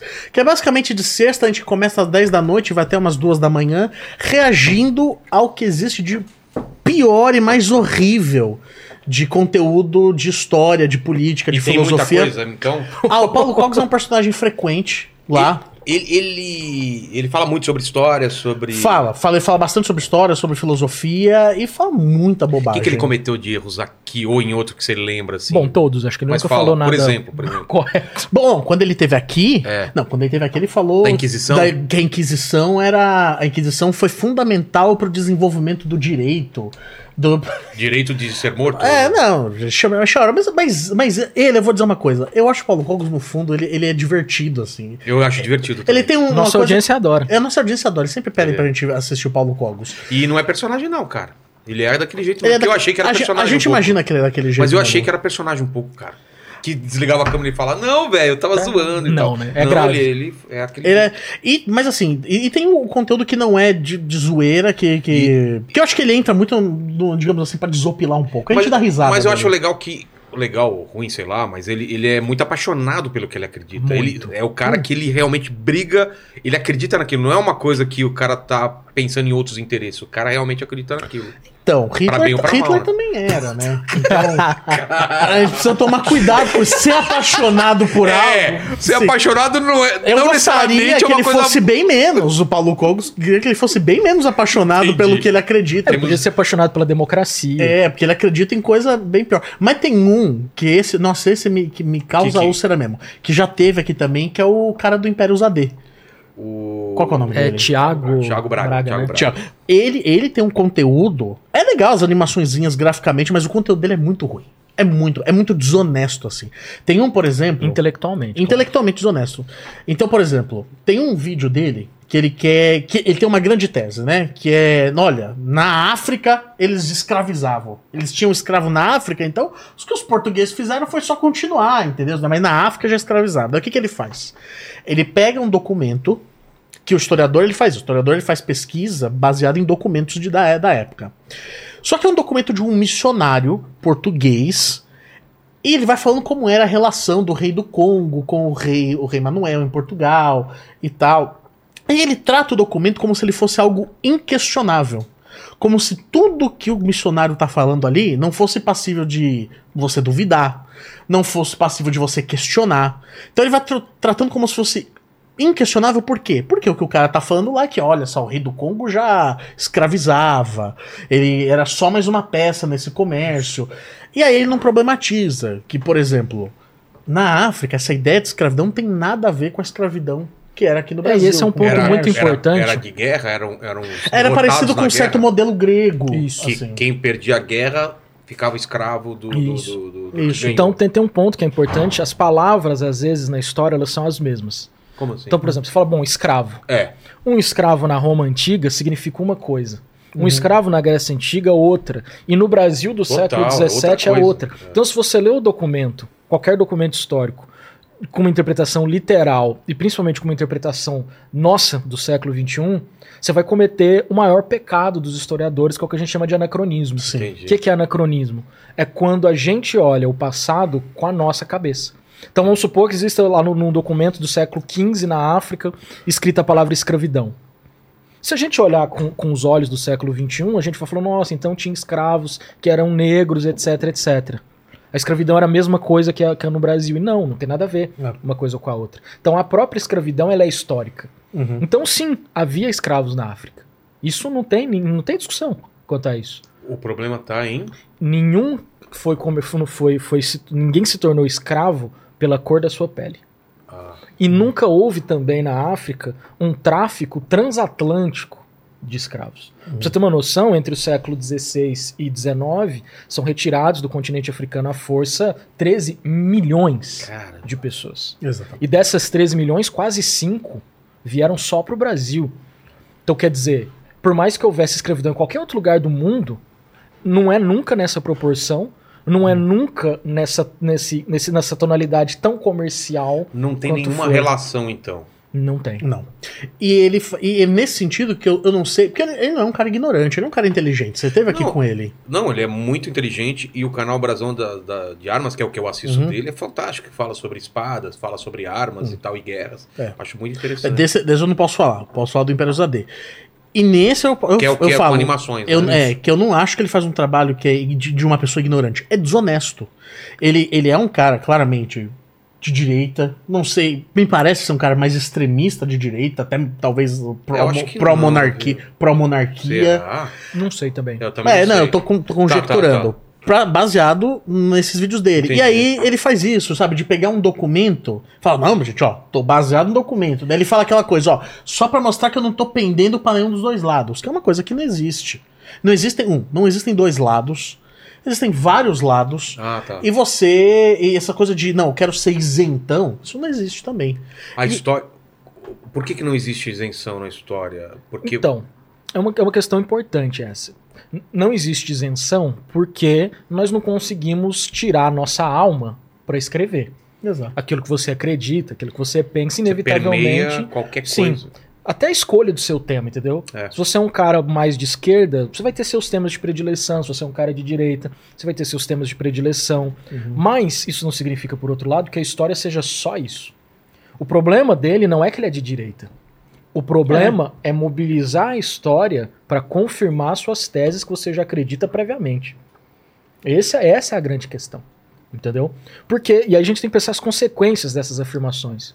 Se você afirma que a escravidão não é culpa dos portugueses, então qual é a consequência disso pro Brasil do século XXI? Mas ele fala isso textualmente ou ele dá a entender isso? Não é colocar no vídeo. Isso. É, coloca é? no É. vídeo. Não. Quer dizer, não é que não é culpa dos portugueses. Os portugueses, sim, escravizaram, etc e tal, mas quem começou com isso não foram eles. Ou seja, os problemas relativos à escravidão já existiam antes, já existiam na própria África. Então a responsabilidade dos portugueses nisso diminui muito. Entendeu? Inclusive a responsabilidade pelas tragédias que ocorreram na África e no Brasil. Isso acaba quase que eximindo os portugueses da responsabilidade que eles tiveram nesse, na, na escravização, no tráfico atlântico. Isso acaba eximindo isso. Então, percebe como as afirmações, mesmo históricas, elas têm uma consequência muito grande no presente. Isso deslegitimaria, por exemplo, a discussão sobre política de Não, cotas, isso, isso é, política é racial. óbvio que, que o que, a- que Portugal fez foi um absurdo de- de Sim. Foi uma coisa. E, e, como vocês falaram, não teve na história um uma, uma escravização tão a nível industrial, né? Se a gente for falar. É gigantesco. não é, é gigantesco. Porque E não é só Portugal, né? Não, não é Portugal, é uma galera. E outra, morria muita gente. É a porcentagem de que negros que morriam no transporte, né? Sim. Uhum. Se foram 13 milhões, você falou 13 Isso, 3 milhões. Imagina quantos que não morreram ficaram pelo, pelo Sim. Eu caminho. vou dizer, e só acabou porque em determinado momento deixou de ser lucrativo. É? É, é um, é um dos grandes que, motivos que que, deixou a- de ser lucrativo? que a escravidão vai chegando ao final. É? Porque ela deixou, ela deixou. Porque vão começando a haver algumas leis. O, Ah, o tá. comércio começa a ficar mais difícil. E ele vai se encerrando, vai terminando, porque parou de ter lucro ali em cima. Entendi. Não é nenhuma questão humanitária maravilhosa. Pri- principal- principalmente é, monetário, Uhum. então, o negócio. Tanto, tanto é que, assim, a Nos política. Estados Unidos também. A política. Também. Também. Nos Estados Unidos é até uma guerra. É, porque então, eles, guerra que eles querem terminar com, com a Aliás, escravidão. sobre os Estados Unidos, temos que citar ele. Ah, sim. Marcos Sorrilha. Marcos Sorrilha. É que ele acabou de dar um curso lá no, no Política Através da História. Ele é um dos fundadores também sobre a história dos Estados Unidos. Ele é um, ele é um dos maiores especialistas de história dos Estados Unidos é, que a gente tem no Brasil. Que é interessante se um dia, se um dia você trouxer. viu? Pô, cara Vocês- massa. Vocês têm contato? Temos, Lógico. temos. Marcos, Vamos- So- Mar- Marcos Sorrilha acabou de dar e ele falou bastante sobre a Guerra Civil, É. que ele acabou de dar um curso sobre É. a independência dos Estados Ele é Unidos professor lá. da Unesp, Fala pra Fabi, então, especialista. já marcar. E então, por exemplo, tanto é que você vê a política, a política de, de habitação para essas pessoas ex-escravizadas quando a escravidão acaba. Não, problemático pra Eles não caramba. conseguem ocupar a cidade. Várias leis que, que, que prendem ou, ou fazem uh, uh, os escravos. Você conhece o bairro, o bairro da Liberdade? Claro. O bairro da Liberdade é onde eu moro. Sabe que ali era um bairro negro. Não, não sabia, não. Ali é um bairro tido como oriental de cultura É. japonesa por causa de uma lei do Paulo Maluf de 69. Por quê? Mas ali é um era um bairro negro. É só pra dizer, é, claro que é importante a migração dos, dos- das pessoas japonesas, lá são importantes pra, regi pra região, mas quando você sai ali da estação da Liberdade, tem uma igreja. É. um- é uma igreja que se chama Santa Cruz dos- das Almas dos Enforcados. Nossa. Por quê? Porque ali era um bairro que tinha uma forca que de Nossa. fato enforcava pessoas negras. Antes eram de escravizados que fugiam. Cara, que pesado. E depois eram de, de homens pretos libertos, mas que não conseguiam nada e viviam nas ruas bêbados e enforcavam lá. Daí ali, uma vez foram ah, tentar enforcar um cara ah, chamado Chaguinhas. Era o apelido dele Chaguinhas, que ele é um, era um soldado que voltou da Guerra dos Canudos e preto, e ele começou a reclamar sobre as más condições para os soldados no exército. E aí foram enforcar o Chaguinhas, porque estava causando muito- muitos problemas. Precisaram de três tentativas para enforcar o Chaguinhas. Na primeira, a tábua quebrou. Na segunda, a corda arrebentou. Isso começou a trazer uma certa comoção popular, principalmente das pessoas pretas ex-escravizadas. Mataram o Chaguinhas na terceira tentativa, mas eles foram lá e destruíram aquela, aquela forca, não deixaram mais matar ninguém e colocaram uma cruz ali no lugar. Aí, tipo, iam lá, rezavam. E começou várias pessoas pretas a se mudar para aquela região. E aquilo virou um bairro negro. Construíram uma igreja no lugar da cruz que virou Santa Cruz das Almas dos Enforcados. Mas São Paulo é cheio disso. De- onde, de tem a, onde tem a Vai Vai? Qual que é o nome daquele bairro? Vai, O Bexiga. Você fala do Bexiga, Pensa em Itália, você né? pensa em É, italiano. total. Era um bairro negro. O que sobrou da memória negra é Vai Vai. Ali. Ah. No Rio de Janeiro eles construíram um cortiço.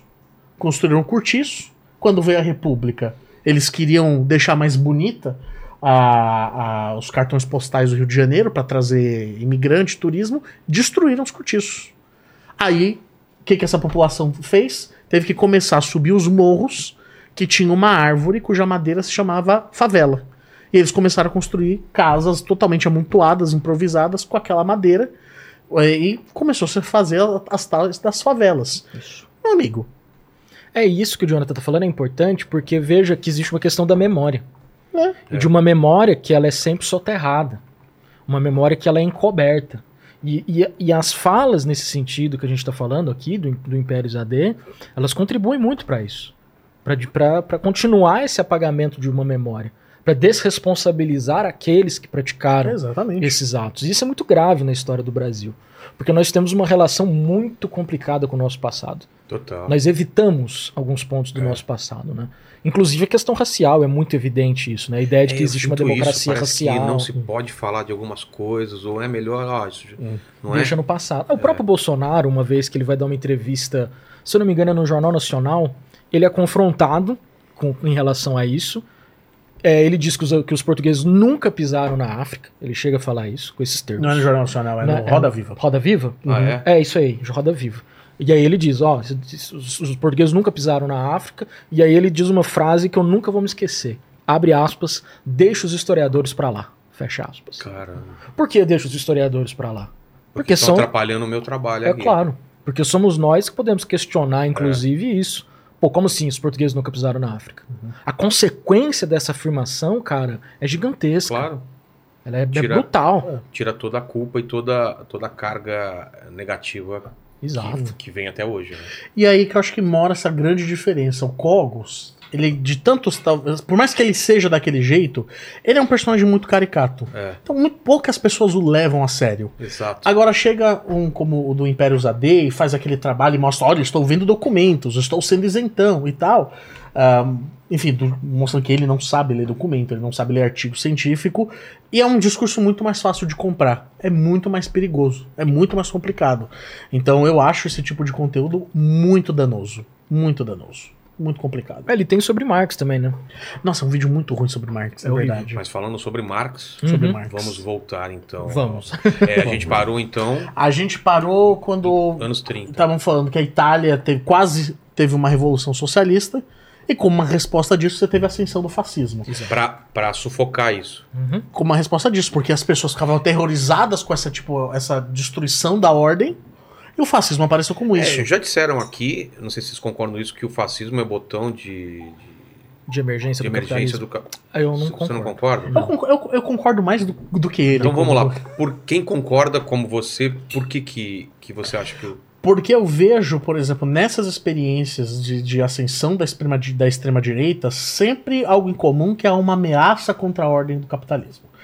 Então, com o nazismo foi isso, com o, fascismo foi isso, e nessa onda, na onda dos neoconservadores, como Reagan e a Margaret Thatcher, também tinham esse, eh, esse discurso do anticomunismo. E o anticomunismo, para eles, é isso: a forma de você manter a ordem vigente, que é o capitalismo. E quando você tem ascensão, por exemplo, como o Trump e o Bolsonaro, em todas essas exemplos que eu te dei, você tem uma ordem comum. As pessoas que são ditas moderadas, as pessoas que são ditas, olha, não gosto de extremismo, acabam a- e acabam apoiando esses regimes. Por quê? Porque eles também compram a ideia de que existe um perigo, um- existe um perigo maior de destruição dessa ordem, que é o capitalismo. Quantas pessoas eu vi na eleição de 2018 com real medo do Haddad, do Haddad transformar o Brasil num regime comunista, como nos Estados Unidos. Parece uma coisa muito louca, mas sim, tem gente que realmente tem esse medo de uma Bolo- destruição. Boulos, de... né? Pô, tem gente. Boulos só não foi eleito, acho que por causa desse medo, né? Tem isso também. Tem isso também. Mas e, e- e você não Você concorda? discorda um Porque- pouco. É, não, é, não é que eu discordo totalmente, é porque Só pra repetir, então, a frase é que o fascismo é o... o botão de emergência do capitalismo. Tá. Não é que eu não- a questão não é que não haja relação entre fascismo e capitalismo, mas o meu, o meu receio com essa frase é que ela dá um teor muito determinista para a coisa, Entendi. entendeu? De que sempre que houver uma crise no capitalismo, Pode ser. haverá uma, uma ameaça Cara, fascista. eu acho que sou esse. Eu sou mais para esse lado também. Não é nem sempre, entendeu? Não, eu Então, concordo e que essa é uma outra- frase que ela, ela acaba. Resu... Ela é forte, mas ela, ela, faz reduz, ela reduz muita coisa. É. Mas não é ou não é a história do século XX? Eu não acho. A história política do Ocidente no século XX? Eu não acho, porque eu acho que a questão do fascismo, aí a gente discorda sobre isso, né? Da abrangência do conceito de fascismo. Uhum. Eu faço uma distinção, que eu acho muito importante, entre autoritarismo e fascismo. Qual a diferença? Isso é todo, importante. todo fascismo é autoritário, Mas nem mas todo. nem todo autoritarismo é fascista, Perfeito. entendeu? Mas eu concordo. Então, o Bolsonaro, por exemplo, é fascista? Na minha perspectiva, não. Ele é autoritário. Ele é autoritário pra caramba. O que, que precisaria para ser fascista? É porque aí a gente pensa, é porque tem duas também É que conceituações. fascismo é uma coisa muito específica, né? E pra mim é, entendeu? Ah. Mas você tem a ideia de que o Jon- Jonathan fala muito isso. O fascismo histórico, aquilo que efetivamente aconteceu na Itália entre 1922 e 1940 e poucos. Tá. Entendeu? E mo- outros movimentos que acontecem pós-fascismo, entendeu? Eu faço essa distinção que ele tá falando. Pra mim, eu entendo que existe um fascismo histórico, e ele tá lá na Itália. E na- que. Mas eu também entendo o fascismo como um movimento ideológico político que não usa esse nome. Porque nenhum, ninguém que, que eu considero fascista Re- vai dizer que é fascista. Reacionário. Re- exatamente, que a gente Seria- chama de reacionário. Exatamente. Eu chamo só de reacionário. Mas ele chama só de reacionário. Então, eu, eu, eu- entendo. eu também chamo de reacionário. Eu acho perigoso chamar de fascista quando é reacionário. Eu entendo Porque que é um passo existe- a mais, não é? Eu acho que. Eu, existo, eu enxergo que existem traços muito fortes que deram. é, é, que caracterizaram o fascismo. Como o ultranacionalismo, Tá. uma defesa a- a- apaixonada assim contra o comunismo. a- Tem religião a misturada? ideia da, da Tem religião. no fascismo também? Com Só que o certeza. fascismo é mais católico. É? O bolsonarismo é muito mais evangélico. Mas isso, é porque- Mas isso é um mas isso tempo, tem né? uma briga. Mas, Marcos, tem uma briga dentro do bolsonarismo Sério? dos católicos e dos evangélicos. mas não tinha Ah, tanto tem? Você tem, por exemplo, o, o, o Olavo de Carvalho, que detonava os evangélicos. Só que o que acontece? O mundo religioso hoje, cristão, não é que nem da década de 20 e 30, Então, que é o- praticamente não tinha evangélico. Esse é o ponto. É, É uma é. diferença. Hoje, hoje, hoje os evangélicos eles são em maioria, mas pra mim o que mudou só uma questão de bandeira aí. Ela é fortemente cristã Cristã, beleza. e que entende que precisa defender esses valores ditos Morais. cristãos, que são morais, e que se mistura com valores da pátria também a todo custo. A todo custo. Então, eu enxergo que existem características suficientes para eu entender que eu posso chamar isso de fascismo. Por mais que não seja o fascismo histórico, mas como fenômeno político, eu consigo entender a figura de, de um salvador da pátria, como é o Bolsonaro. ah, no caso do, do, do- do Trump também. Claro que não é uma. Eu não posso falar que, Mas o, que o um Lula, é o o outro. Lula, em algum momento, também assumiu esse, esse papel de salvador da pátria, mas por, Sim. outro, por outra via, né? É Sim, mas daí você não vê esse tipo ultranacionalismo, Não, não, você não vê. Mas, mas é uma característica, talvez, do Brasil. Não sei se a gente tá eu acho que é uma do tema. característica da política brasileira. Eu também acho. Ela é né? O- personalista. O, Collor também era O Brasil esse sempre cara. tá querendo um sugar daddy. É. Sugar... Caralho, isso é, isso é fantástico, O Brasil cara. sempre quer um sugar... A- a- a- Cara, isso é fantástico. O Brasil que é um sugar daddy. Um cara que paga as contas, que resolva e Mas, tipo, por exemplo, o nosso primeiro, os nossos dois primeiros governantes, os dois generais, o, o segundo, Floriano Peixoto, ele tinha muito dessa característica de ser um sugar daddy. Ele Ele é... tá saindo Aí, ó, do tema, mas isso é edita, fantástico. edita o corte aí pra aqui. sabe- Floriano não, Peixoto você sabe era um que- sugar daddy. É, e- não, fantástico. Até eu já, é já sei até a imagem do Ele era esse cara autoritário que não aceitava. Você sabe que, que Florianópolis é por causa do Floriano Peixoto, né? Para, não sabia não. Era Nossa Senhora do Desterro e se juntou ali um, um grupo armado contra o. Porque foi um golpe, né? Floriano Peixoto assumir o poder. Não era pra ele Sei. assumir. E tinha um grupo lá contrário a ele. O Floriano Peixoto mandou o exército lá, dizimou as pessoas. Nossa Senhora do Desterro, as cidades. Dizimou o grupo que era contrário a ele e dizimou várias outras pessoas inocentes e mandou botar o nome dele, Florianópolis. Eu não sabia. Tem cara. gente que até hoje briga pra mudar o nome da cidade lá. Porra, cara, imagina você ter o nome da cidade por causa disso. Mas vamos voltar então ao Voltando- assunto que é muito interessante. Sugar negócio. Daddy. Cara, isso é perfeito. vou usar. Desculpa, vou usar isso pra minha vida. bem, aqui. pode usar. Eu Isso é deixo. muito bom. Vou dar o crédito, mas vou usar. Então, vamos lá, na linha, na linha do tempo, então. Como que a gente tá? Então, você tem essa ascensão do fascismo do nazismo. Tá. Eu só queria falar antes algumas coisas do bolsonarismo que também não tem a ver com o fascismo. Com fascismo, tá. É, que eu acho importante Ah, também ah, pra pontuar fechar, tá. algumas diferenças pra gente fechar esse, esse raciocínio.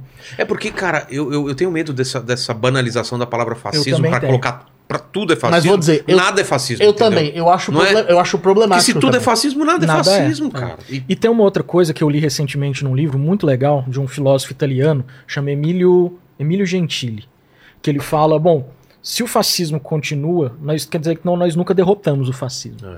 Então quer dizer, essa ideia de que o fascismo ele existe do mesmo modo, como ele continua existindo, como uma coisa perene, até, até, até o Humberto Eco ele tem um livro que chama Fascismo Eterno.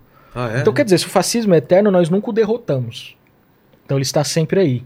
Então acho muito importante essa, essa questão. Tá. E de pensar também, não que não haja semelhanças entre fascismo e Bolsonaro, Há- óbvio que há. Mas agora também existem algumas diferenças importantes aqui que são, e é preciso captar essas diferenças. Como por Até exemplo. para não escalar pra isso, né? É, também. Por exemplo, a questão do liberalismo. O Bolsonaro tem, um- por exemplo, com o Paulo Guedes, Sim. tem uma defesa do livre mercado que isso não não havia. tem no. no O fascismo no é completamente intervencionista. É, sim. O que, claro, pelo amor de Jesus, não coloca o fascismo como esquerda. Esquerda e direita não são diferenciados pela ação do Estado. Né? Muito, daí edite isso aqui, porque tem um conceito muito zoado em relação à esquerda e direita, que ah, tem intervenção do Estado, é esquerda. É, daqui a pouco o, A gente- o Vilela chama 3 do MBL e já vão desfazer tudo que você falou aí. Mas não tem problema, tá gravado aqui. Tá né? gravado. Tá. tá gravado. Né? Eles vão reagir esse. Deixa, tá tudo bem, Kim Kataguiri fica à vontade. Não, é o Renan e o, e o Arthur vão reagir. Reajam não, esse não, não vídeo. tem Fiquem à nenhuma loira vontade. aqui, tá tranquilo. Fiquem à vontade, podem reagir aí. Enfim, tem a questão do livre E o mercado. Paquito, você não conta? É verdade. Cuidado, viu? Com o Arthur Ele- mas ele- aqui. ele não é pobre. É, o Vilela, inclusive, me deu um aumento de salário pela. É. Não é pobre. Eu, eu dei um aumento de salário aqui. pra não correr esse risco. É. Aí, ó, vai trocar o Ford Ka, hein, cara. Não. Para, velho! Vai Ah, trocar. Eita, cara, a gente tá saindo muito assunto. Vai, vai, finaliza aí. Vamos lá, vamos lá. Então, tem essa questão do livre mercado, a questão do individualismo. Porque o fascismo ele é anti-individualista, profundamente. Porque o bolsonarismo e o, o Bolsonaro tem muito essa ideia do, do, do grande homem, do homem que se faz por si mesmo. Que é aquela coisa que ele fala do imbrochável, não sei do que, que, sabe? um- a- essa masculinização. Muito emulando o- a ideia do americano, né? Do way Isso, of life. cara. do- do- Isso, inclusive dos americanos, tem muito a ver com uma onda neoconservadora dos anos 70 em diante e que tem muito a ver com o cinema dos anos 80, entendeu? Pensa, por Ah, exemplo, sim, sim. tava vendo esses dias, revendo o Grande Dragão Branco, saca? Do Sim, Van Damme. claro. Nesse filme, é muito essa ideia, né? Porque é o Van Damme, quem não viu aí, o jovem de hoje, se não viu, assista o Grande Dragão Clássico. Branco, né? É um cara que ele era pra ser um delinquente, então olha a questão da delinquência, né? Era pra ser um delinquente, ele vai roubar a casa de um senhor japonês, que ele é mestre em artes marciais, e aí ele começa a treinar. Ele coloca o, o Van Damme como sparring do filho dele. Só que o filho dele morre, e quem vai pro comitê, pra luta, é o Jean-Claude Van Damme. Então qual é a ideia do Van Damme? O cara que era delinquente, era pra ser delinquente, vira um homem completamente disciplinado. várias cenas. Lembra aquela cena que ele tá em duas cadeiras fazendo uma abertura? É. Aí ele tá meditando. Então é, é, o- é- é esse indivíduo que, a partir da família, do cuidado, ele vai se tornar esse Eu homem. acho você incrível. Você que usou o dragão branco pra É, explicar o cara. bolsonarismo. É Eu maravilhoso. só cara. assisti por isso- o filme. não- É por isso que a gente é quase casado. viu? Muito obrigado. Entendeu? Então Tem tem, aquela isso. cena clássica, né? É, do. É, maravilhoso. Mas não só, por exemplo, puta, eu sou um fanzaço de rock balboa. Também. Mas o rock balboa é isso, cara. Ele é um homem de família, perdedor, um cara que é semi-analfabeto. Classe média, trabalhadora. É, nem classe média, ele era pobre, Era pobre, fudido, fudido. o é Rock verdade. 1, ele mora num trailer Verdade, verdade. todo zoado. E aí ele cresce por si mesmo. Então essa ótica in- individualista, que tem a ver no Brasil também com o empreendedorismo, Meritocracia. com a meritocracia. Então é, é uma coisa muito século XXI. Grave pra caramba. Extremamente grave. Mas século XXI. Mas enfim, voltando Voltando. Voltou da aritmética. aos anos 30. Então, assim, né, quando você tem já a ascensão do fascismo e na Alemanha o discurso nazista ganhando muita, muito, muita adesão, eles estão subindo também, em cima, em- dentre outras coisas, em cima de um medo do comunismo. E aí é muito importante separar a, a ideia de comunismo com a palavra socialismo. Porque antes que um infeliz no chat falar, "Ai, mas era Partido Nacional Socialista dos Trabalhadores da Alemanha. É, porque O nazismo. Porque a palavra socialismo. era uma palavra em disputa na época. Porque ela era muito ligada aos trabalhadores. Assim como, por exemplo, a foice e o martelo. Exato. Ah, é? Você vai ver a foice e o martelo na, em, moeda, em moeda alemã, nazista. Você vai ver na, no, no símbolo do exército austríaco. Por quê? Porque os trabalhadores, eles eram um grupo em disputa. Como a palavra socialismo. O Hitler vai dar uma entrevista em que ele diz: olha, o socialismo não é dos russos, o socialismo não é daqueles comunistas, o socialismo são dos trabalhadores. Caramba. E tal. Era um grupo, era um trabalho em disputa mesmo. É, e por que isso, essa disputa? Porque você tem que pensar que a política do começo do século XX é uma política que está cada vez se massificando mais. Então você tem a entrada de trabalhadores na política. Não que trabalhadores não fizessem política antes, mas pensando uma política institucional, uma política que precisava ter um convencimento das massas para funcionar, até para fazer a guerra, inclusive, você precisa, para manter o poder, para se legitimar no poder, é preciso uma adesão dos trabalhadores. Então todo mundo está disputando os trabalhadores, seja de direita, seja de esquerda. Então a foice e o martelo é um símbolo exatamente para simbolizar. Nossa, um símbolo pra simbolizar é foda, né? Um símbolo para representar é, o trabalhador da fábrica, o trabalhador urbano E e o trabalhador do campo. Que é o trabalhador geral, né? É. Não tem mais que isso. Então todo mundo tá querendo fazer essa disputa dos trabalhadores. Se pegar de novo a iconografia do nazismo, você vai ver, por exemplo, uma representação dos trabalhadores arianos. Galera, tipo, trabalhador de fábrica, com martelo assim É. na mão, o cara fortão, nariz fino, loiro. Que é um apelo, que é, quer dizer, o trabalhador tem o seu lugar no nazismo.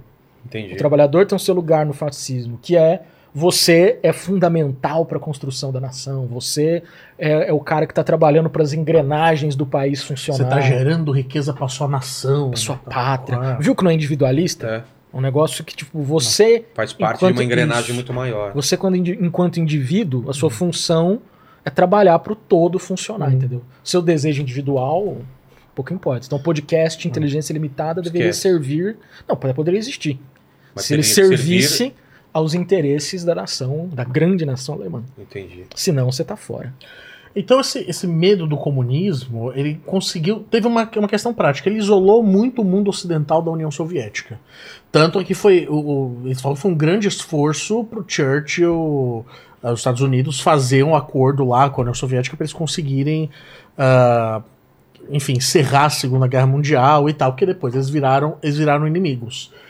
E depois da Segunda Guerra Mundial, a questão fica muito mais complexa.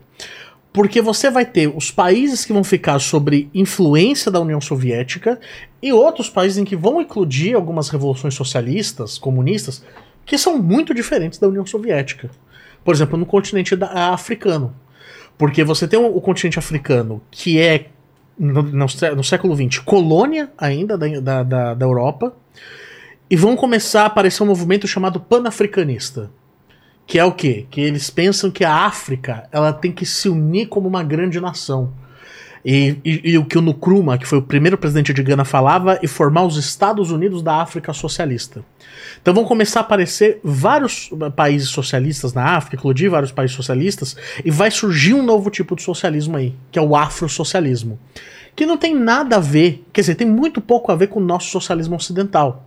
Porque, por exemplo, para eles era- ti- tinha que existir um socialismo que valorizasse a identidade africana. Então, para eles não existia a questão de classe. Porque na África eles entendiam que era uma questão superada já. Então já era uma briga, porque a União Soviética, o centro da União Soviética não, não queria considerar esses países africanos como parte integrante do regime comunista.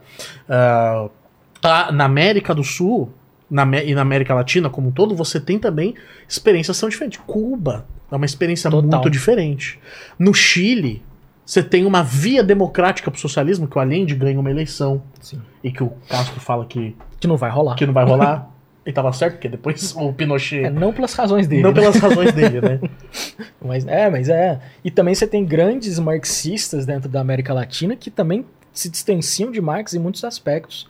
Eu gosto de dar sempre o exemplo de um que é um peruano, chama José Carlos Mariátegui, que pensava também um diálogo entre o socialismo e as tradições incas do Peru. Nossa. Porque, cara, você tá no Peru. O Peru não é Alemanha. Parece uma obviedade, mas não é.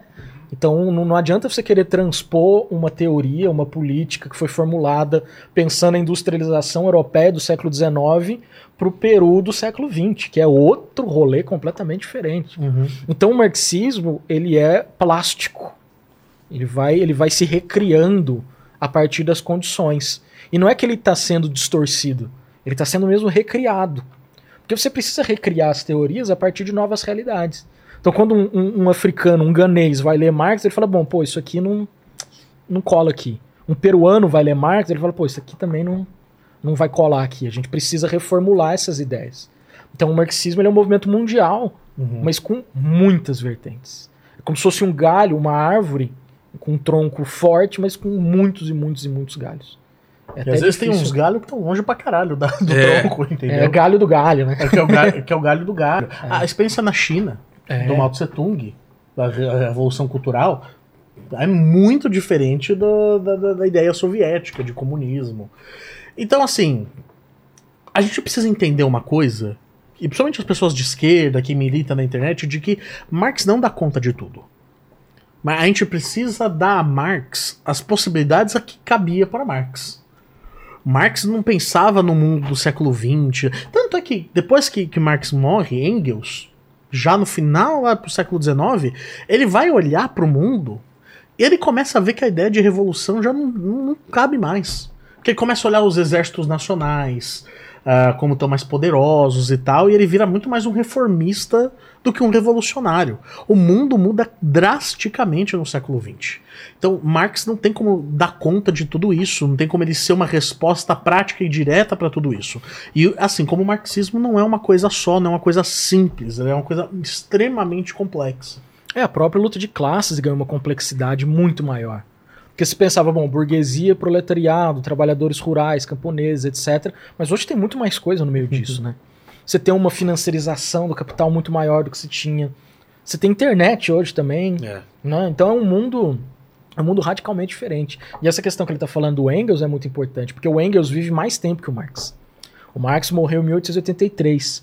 O Engels, se eu não me engano, ele morre tipo 1899. Ele não chega, ele não chega no século XX, mas ele morre assim nos últimos anos do século XIX. E já nesse, nesse pouco tempo, desses quase pouco mais de 10 anos de intervalo entre a morte do Marx e a morte do Engels, ele já consegue perceber isso.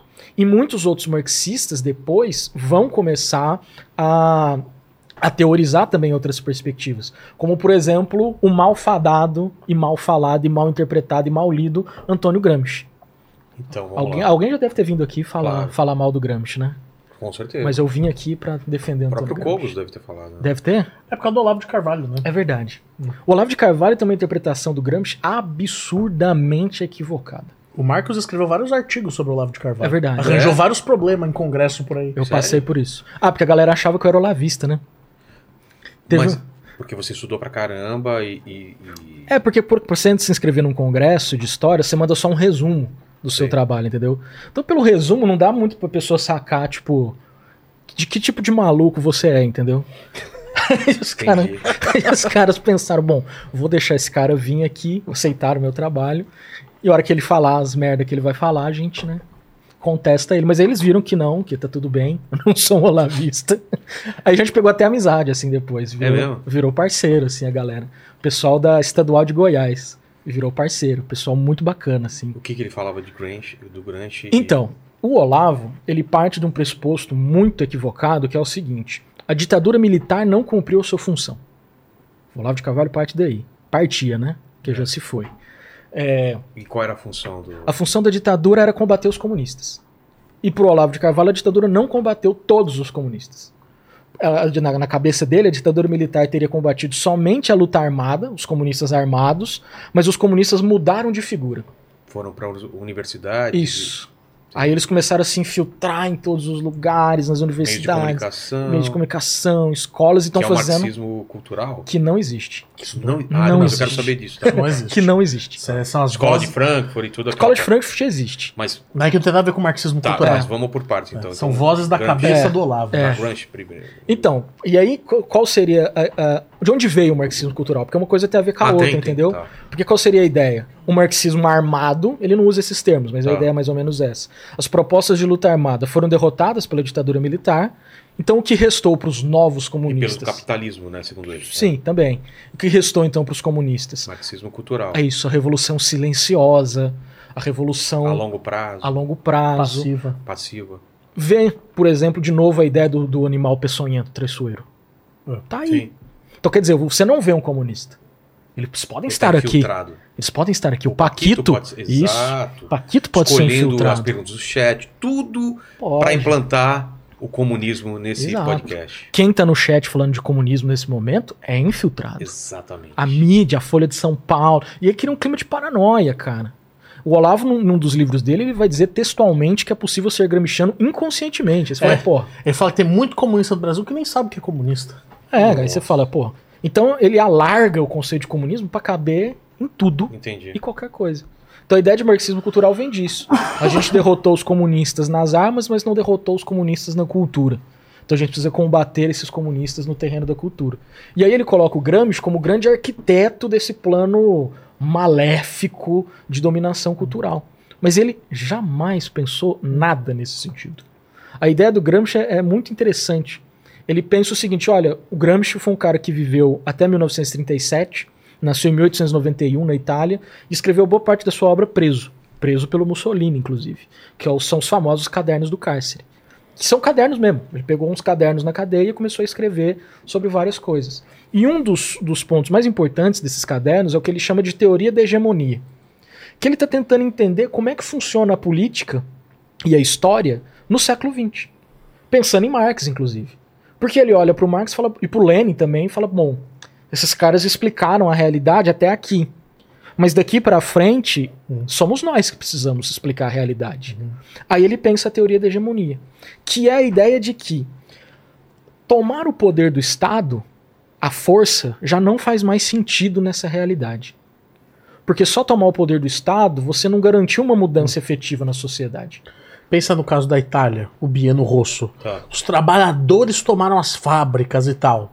E aí, o que, que eles fizeram depois disso? Perderam. Teve um, teve um regime fascista. Então é preciso, e isso não é para a esquerda só, ele está dizendo isso, é como funciona a política. Quem quiser dirigir a sociedade, quem quiser comandar a sociedade, precisa construir hegemonia. Ou seja, precisa construir um consenso dentro da sociedade, convencer as pessoas da sociedade de que seu projeto político é aquele que deve ser implementado. Claro, isso com todas as tensões, os vais e vens normais da política. Mas a ideia do, do Gramsci é simplesmente essa. O poder se constrói a partir da hegemonia. E isso, o Olavo de Carvalho fazia exatamente isso. Entendeu?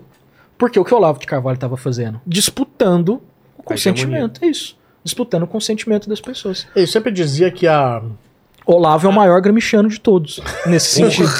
É, é, pior que é verdade. É, porque ele tá criticando o Gramsci, mas ele tá usando exatamente a estratégia do Gramsci. Ou pelo menos o que ele entende que é a estratégia do Gramsci. Não, mas né? até a estratégia do Gramsci mesmo, porque a hegemonia significa você abrir uma escola, ele tinha um curso de filosofia, você formar novas pessoas, ele tinha os seus, os seus estudantes, que inclusive foram ministros no governo Bolsonaro. Tem agora produtoras de vídeo que, que tem influência do Olavo muito forte, por exemplo, a galera da Brasil Paralelo. Então, cara, eles estão em todos os lugares, Sim. disputando os conceitos. O próprio Olavo de Carvalho ele nunca foi um grande entusiasta da eleição do Bolsonaro. Ele, fala, ele falou que o Bolsonaro chegar à presidência foi um- uma ejaculação precoce. Porque chegou, se conquistou a política, mas pra ele não conquistou a cultura, não conquistou a universidade Ah, e tal, que na cabeça dele tá em disputa. Então, então eh, tanto é que chegou uma hora que ele até falou pros alunos dele saírem do, do, do ministério, e- mas sempre nessa ideia de ir alargando o conceito de comunismo. Em certa medida, ele teve uma certa vitória, porque para muitas pessoas o conceito de comunismo é: se apoia o Bolsonaro, se você não apoia, você é comunista. É, ficou isso. Antigamente isso. era muito mais difícil É. ser comunista. Agora é muito fácil isso. Então, assim, e nesse Tinha balaio, lido alguma coisa, e né, nesse balaio comunista. entra o MBL, entra o Moro, que eu já vi o Salles falando que Sim. o Moro era comunista. Entra o Kogos, entra o Kogos. que todo sério? mundo é comunista. pro Entra o. Paquito. É. Pô, Então, coitado assim, Paquito. todo, todo mundo é. Se você não é. É, é como Apaixonado o fascismo pra pra- esquerda virou o, o comunismo pra direita. De taxar todo mundo que pensa diferente de. Eu tô falando pra alguma. Pra Uhum. algum, pra Não, alguma- não, mas isso existe. Eu também acho que É, a palavra sim. fascista, Ah, é ela- fascista. ela, entrou, ela entrou em vulgaridade. Exato. Mas o, o conceito de comunismo foi extremamente alargado nesse, nesse sentido. É, ele é um sinônimo de inimigo. É. É. Eles contra nós, né? Exatamente. E, e Cuba onde entra nisso? Cuba é uma outra, um outro tipo de experiência. Que inclusive os líderes da Revolução Cubana nem comunistas eram. Não. Não. Foram depois só. né? É. A Revolução Cu- Cubana só se torna socialista nos anos 60. E Ela acontece em 59. Porque acontece o seguinte: a Revolução Cubana é uma revolução de libertação nacional. Cuba teve um processo de independência muito complicado. Só pra você ter uma noção, o Brasil ficou independente em 1822.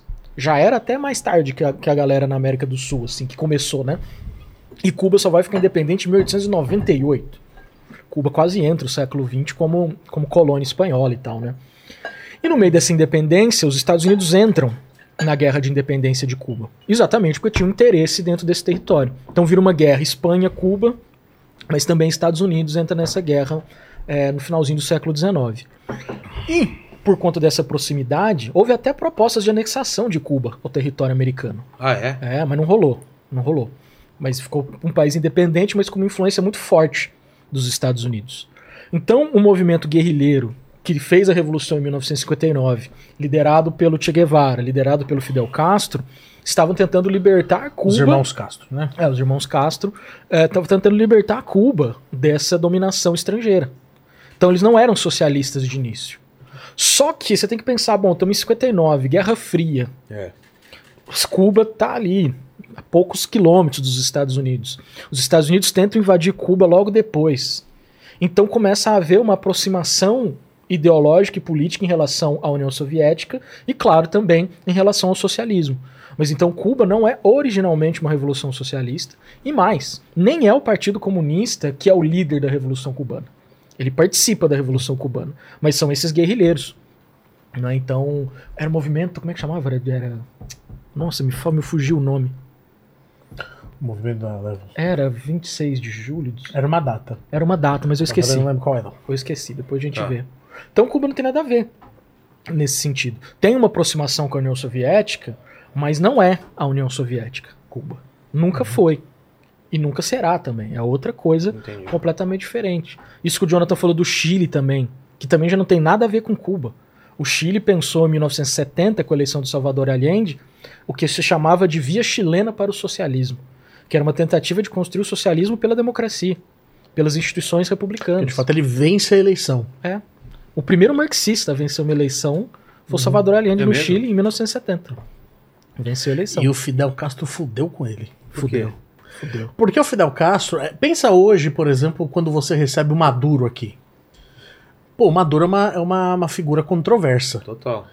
Era, era o Fidel Castro na época. Só que, por exemplo, o Maduro veio aqui um dia e já causou o que causou. O Fidel foi pro Chile visitar o Allende e ficou 28 dias. E não só ficou 28 dias, como falava pro Allende, tipo, olha, isso aqui não vai dar certo. Faz como foi em Cuba que vai dar certo.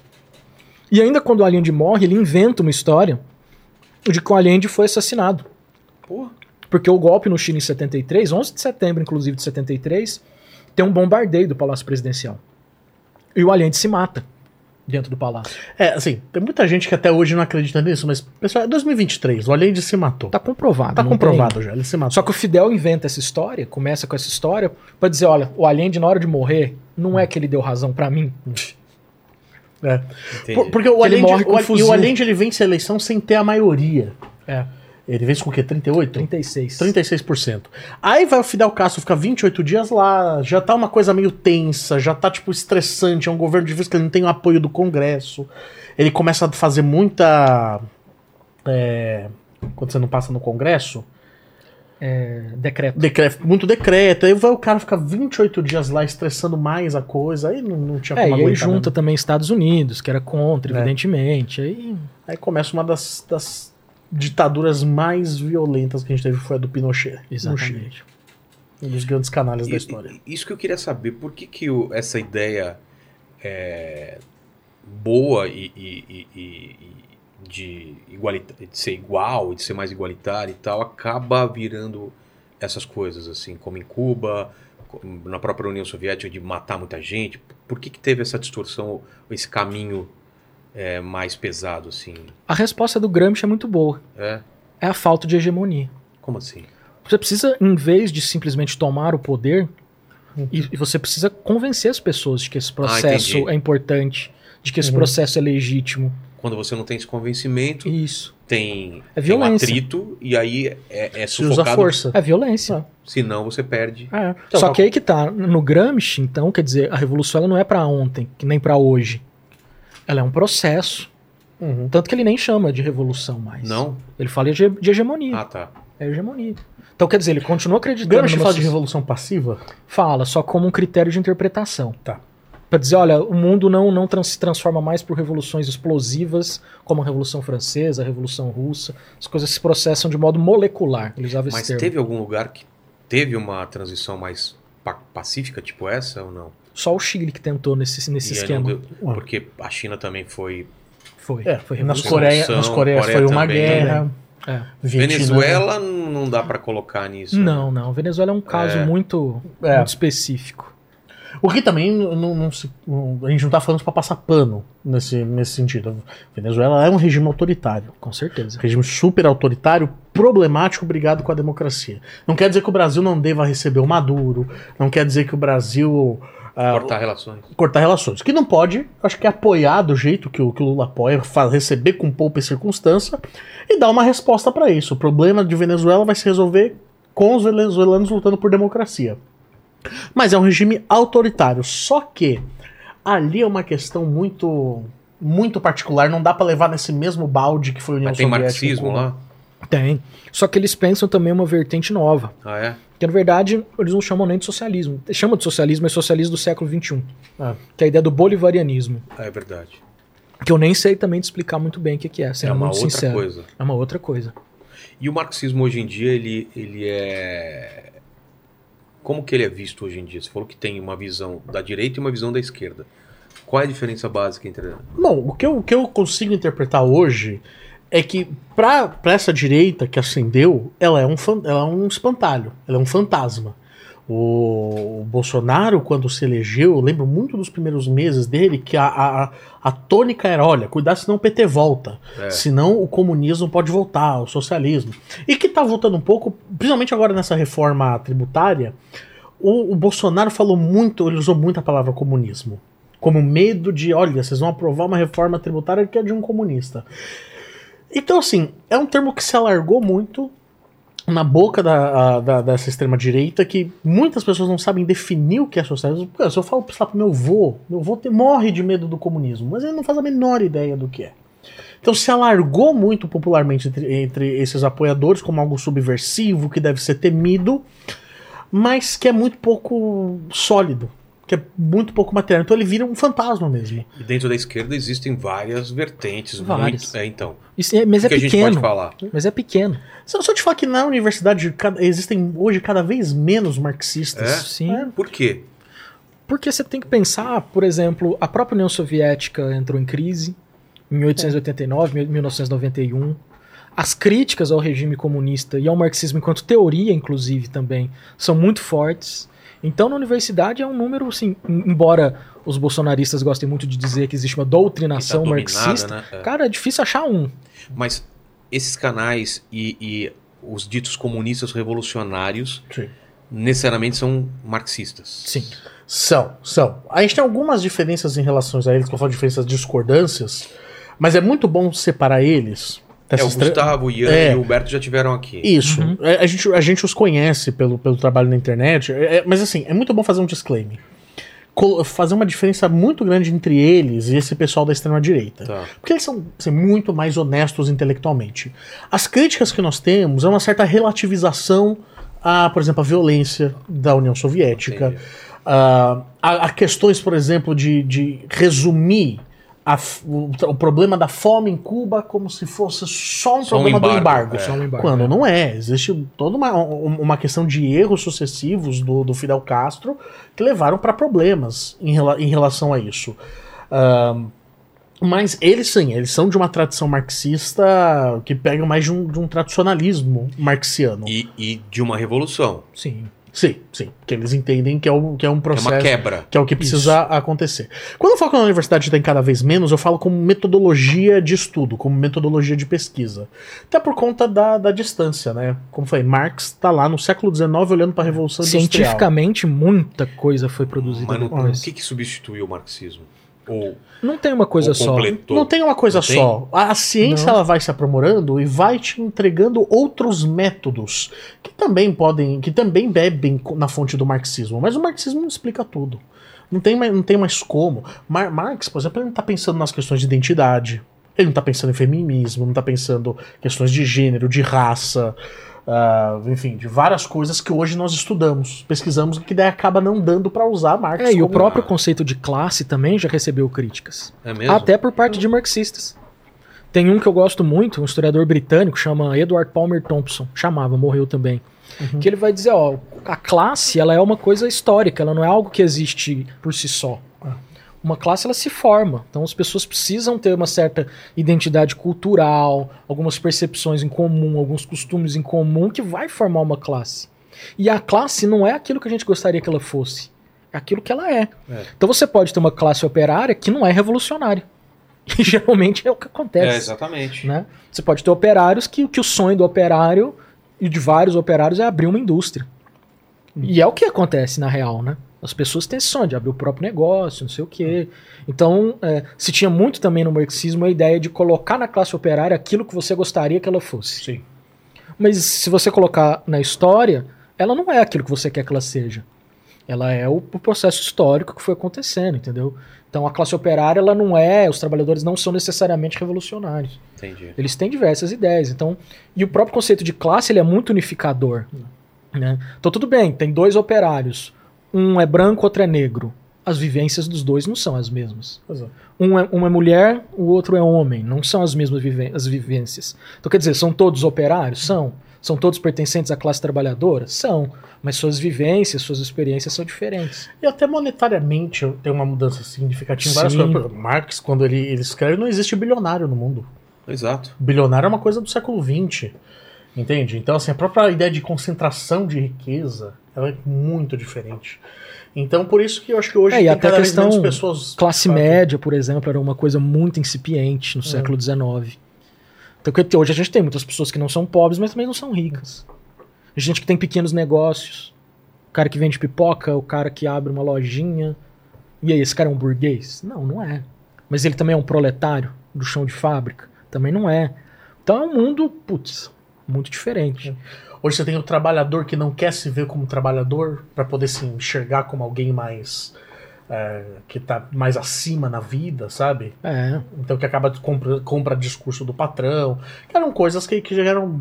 não acontecia, né? No tempo do Marx, ou acontecia de uma outra forma. Então é um mundo que, que se transformou radicalmente. Mas essa ideia do marxismo cultural não é uma coisa da esquerda, é da direita. Isso. Não existiu essa, essa ideia de que, como não, não dá para se fazer a revolução por meio da, da, Uhum. da luta de classe e tal, vamos pro, pro, pra, É. pros jornais, pras universidades. Não, isso é um delírio lavista. É delírio. É. Porque É um pro delírio. marxismo, vamos voltar lá no começo da conversa, o materialismo. Entendi. Então não existe essa de uma, uma a cultura que vai Uma transformar coisa tudo. idealizada. Isso não, é imagina. marxismo, na real, entendeu? É, inclusive, contra o que ele. É, entendeu? Matéria, é, é, matéria intencional porque é isso, ele parte das bases materiais, da realidade. Entendi. E aí você formula as ideias pra intervir na realidade. E aí, quando eu falei escola de Frankfurt, você falou que existiu mesmo. Existiu, sim, sim, Sim. É uma escola de pensamento alemã que teve alguns pensadores, como por exemplo Adorno, Horkheimer, Walter Benjamin, mas que também são colocados todos no mesmo saco nessa ideia de que são pensadores marxistas da cultura e que estão defendendo uma transformação cultural da humanidade, alguma coisa nesse sentido, mas tem nada a ver também. Tá. Nada a ver. Nada a ver. Não, marxismo cultural. Existia um negócio chamado socialismo cultural, que foi na China, a experiência do Mao Tse Tung. Ah, sim, sim. Mas isso não tem absolutamente nada a ver Nada do a que ver. o. É outra coisa. É, o Olavo, inclusive, usa o termo revolução cultural para falar do Gramsci. Mas não tem em nenhum lugar dos textos dele esse termo. E colou, né? Colou, porque é hegemonia. É. O cara tá disputando os sentidos da coisa. Porque esse é o ponto. O que se torna verdade é um processo de, de- de disputa política. Entendi. Então, até agora, se falou de Gramsci aqui como? Assim. Agora eu tô vindo aqui disputar, entendeu? Entendi. Fala, entendi. pô, Vana, calma aí, cara. Claro, claro. Não é isso. Entendeu? Faz propaganda do seu livro. Você tem um livro Ah, muito é bom sobre eu Gramsci. tenho um livro Nem sobre trouxe, Gramsci. né? Pô, eu esqueci, cara. Manda pra gente. Mas vou mandar na caixa Tá. postal. Pô, você já viu que antes, antes da gente começar a gravar, ele falou que já tem um monte de livro empilhado aí que ele não lê. Ah, É verdade. mas- Então, não, então não Se a capa não gaste for uma- boa. Não, a capa é bonitinha. A Eu, capa é é, eu, bonitinha. eu sou totalmente influenciado pela capa, cara. Não, Se a é capa bonitinho. é boa, eu já. A capa é o Gramsci, Ah, tá. em azul. Tem.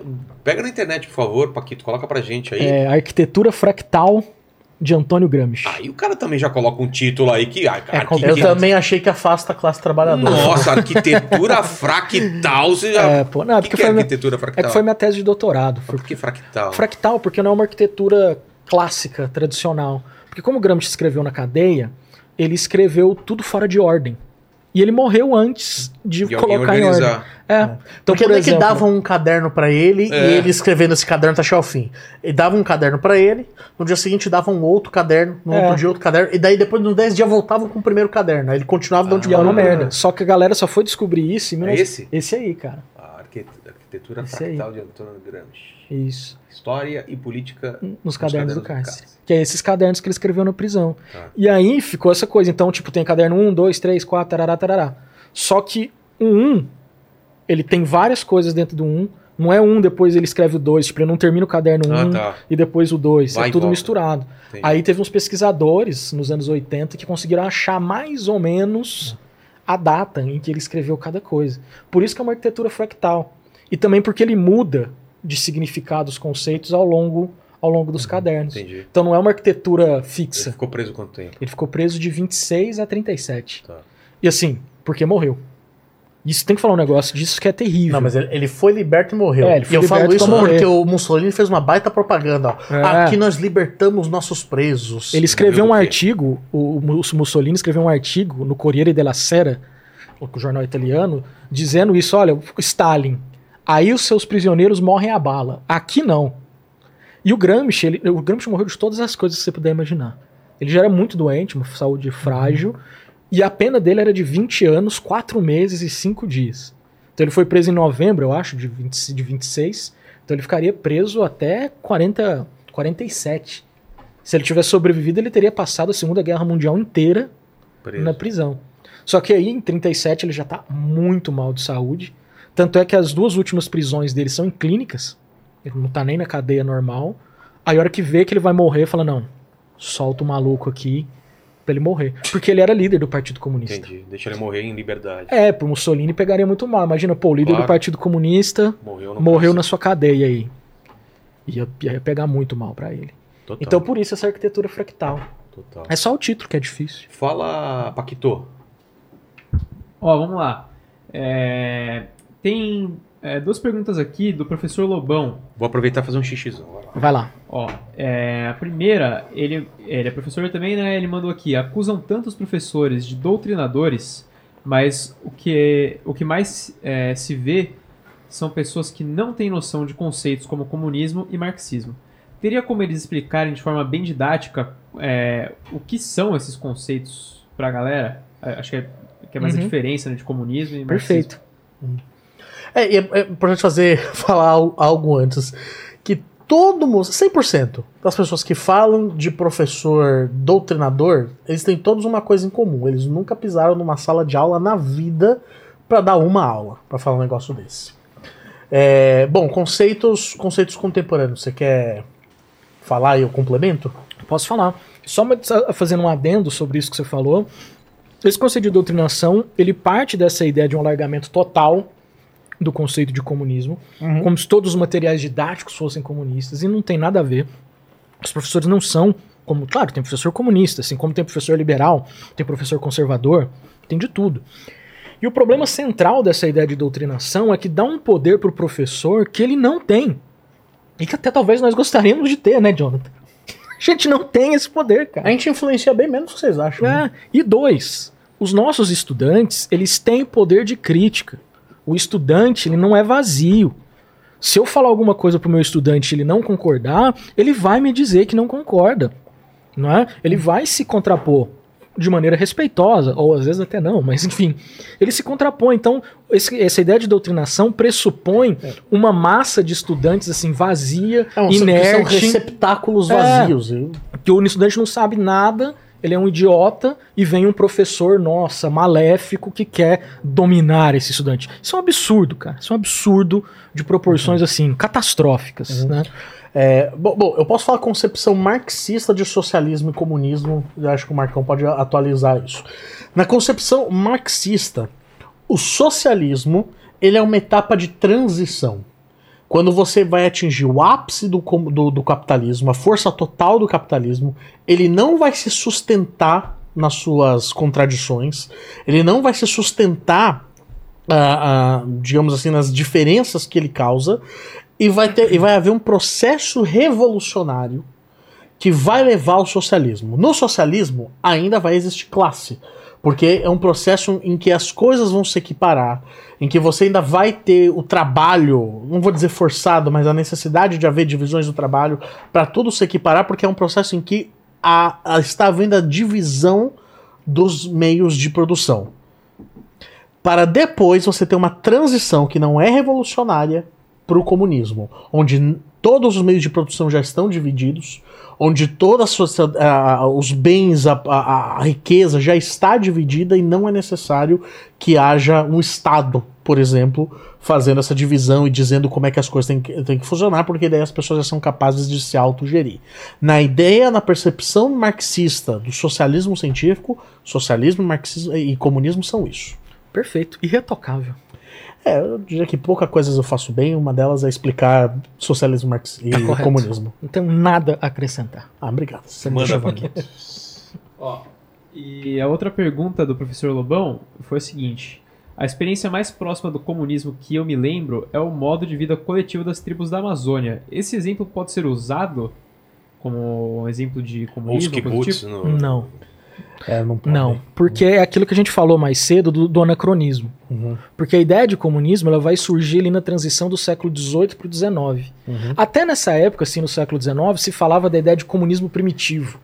De como se já todas as civilizações é, do início da Ou uma humanidade. temida palavra, É. proto-comunismo. Proto-comunismo. É, isso não existe proto. Não existe? Nada, nada é proto. Porque senão você tá antecipando a história, né?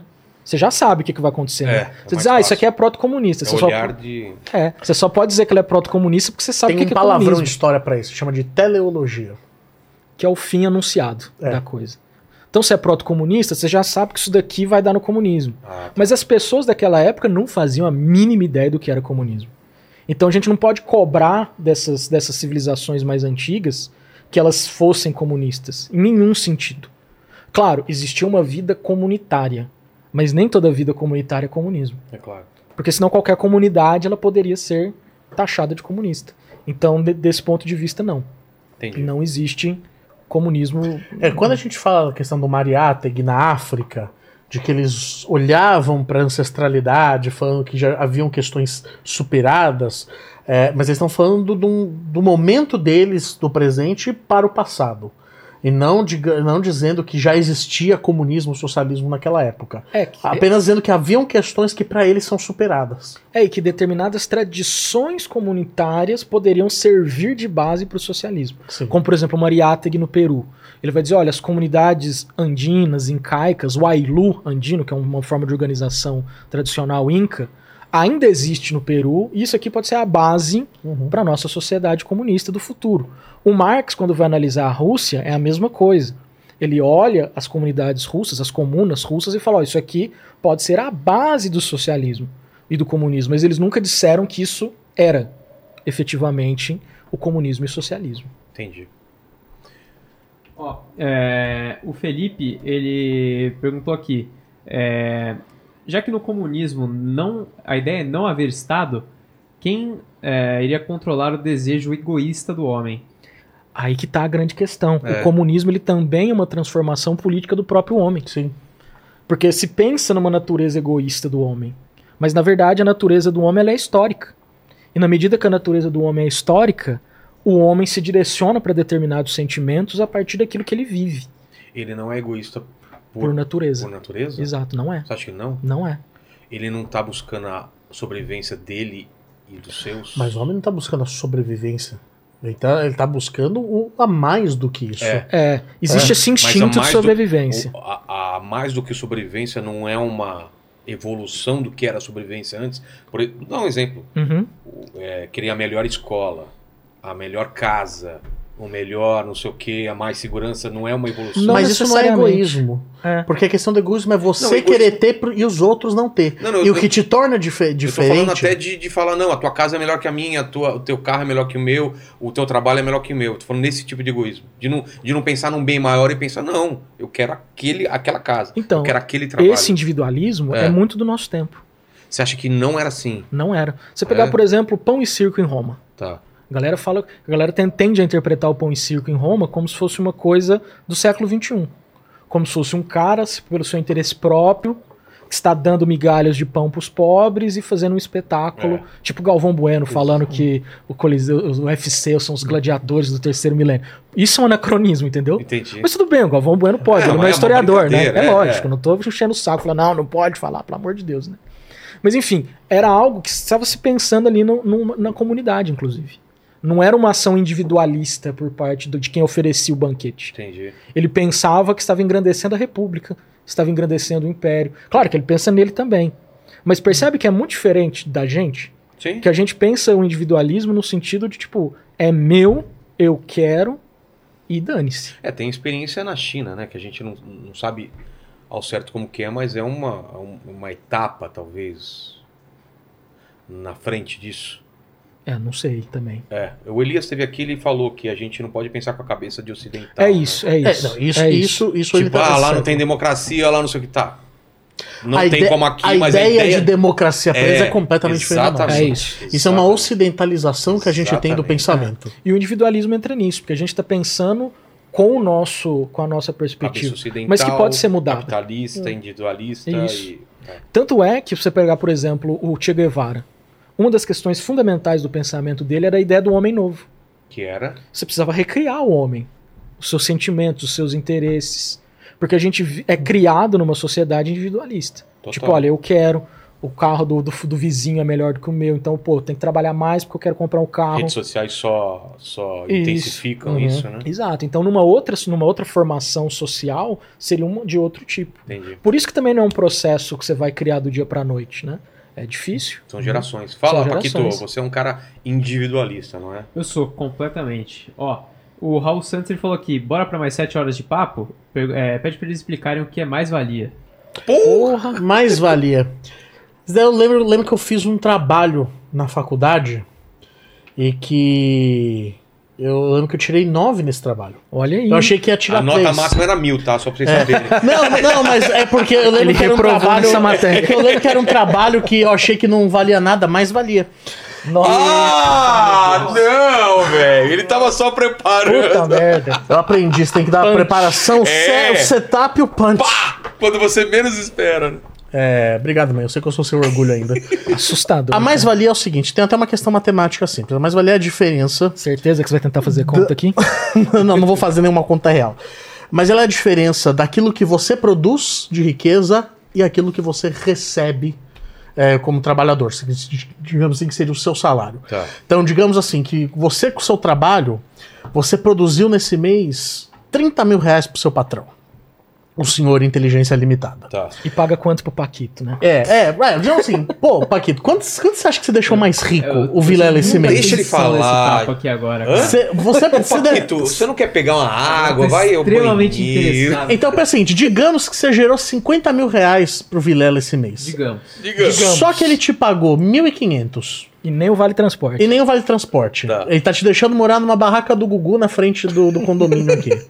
A mais-valia é essa diferença. É 48.500 reais. É a Ah. diferença do que ele produziu e do que ele recebeu de volta. Exatamente. Entendi.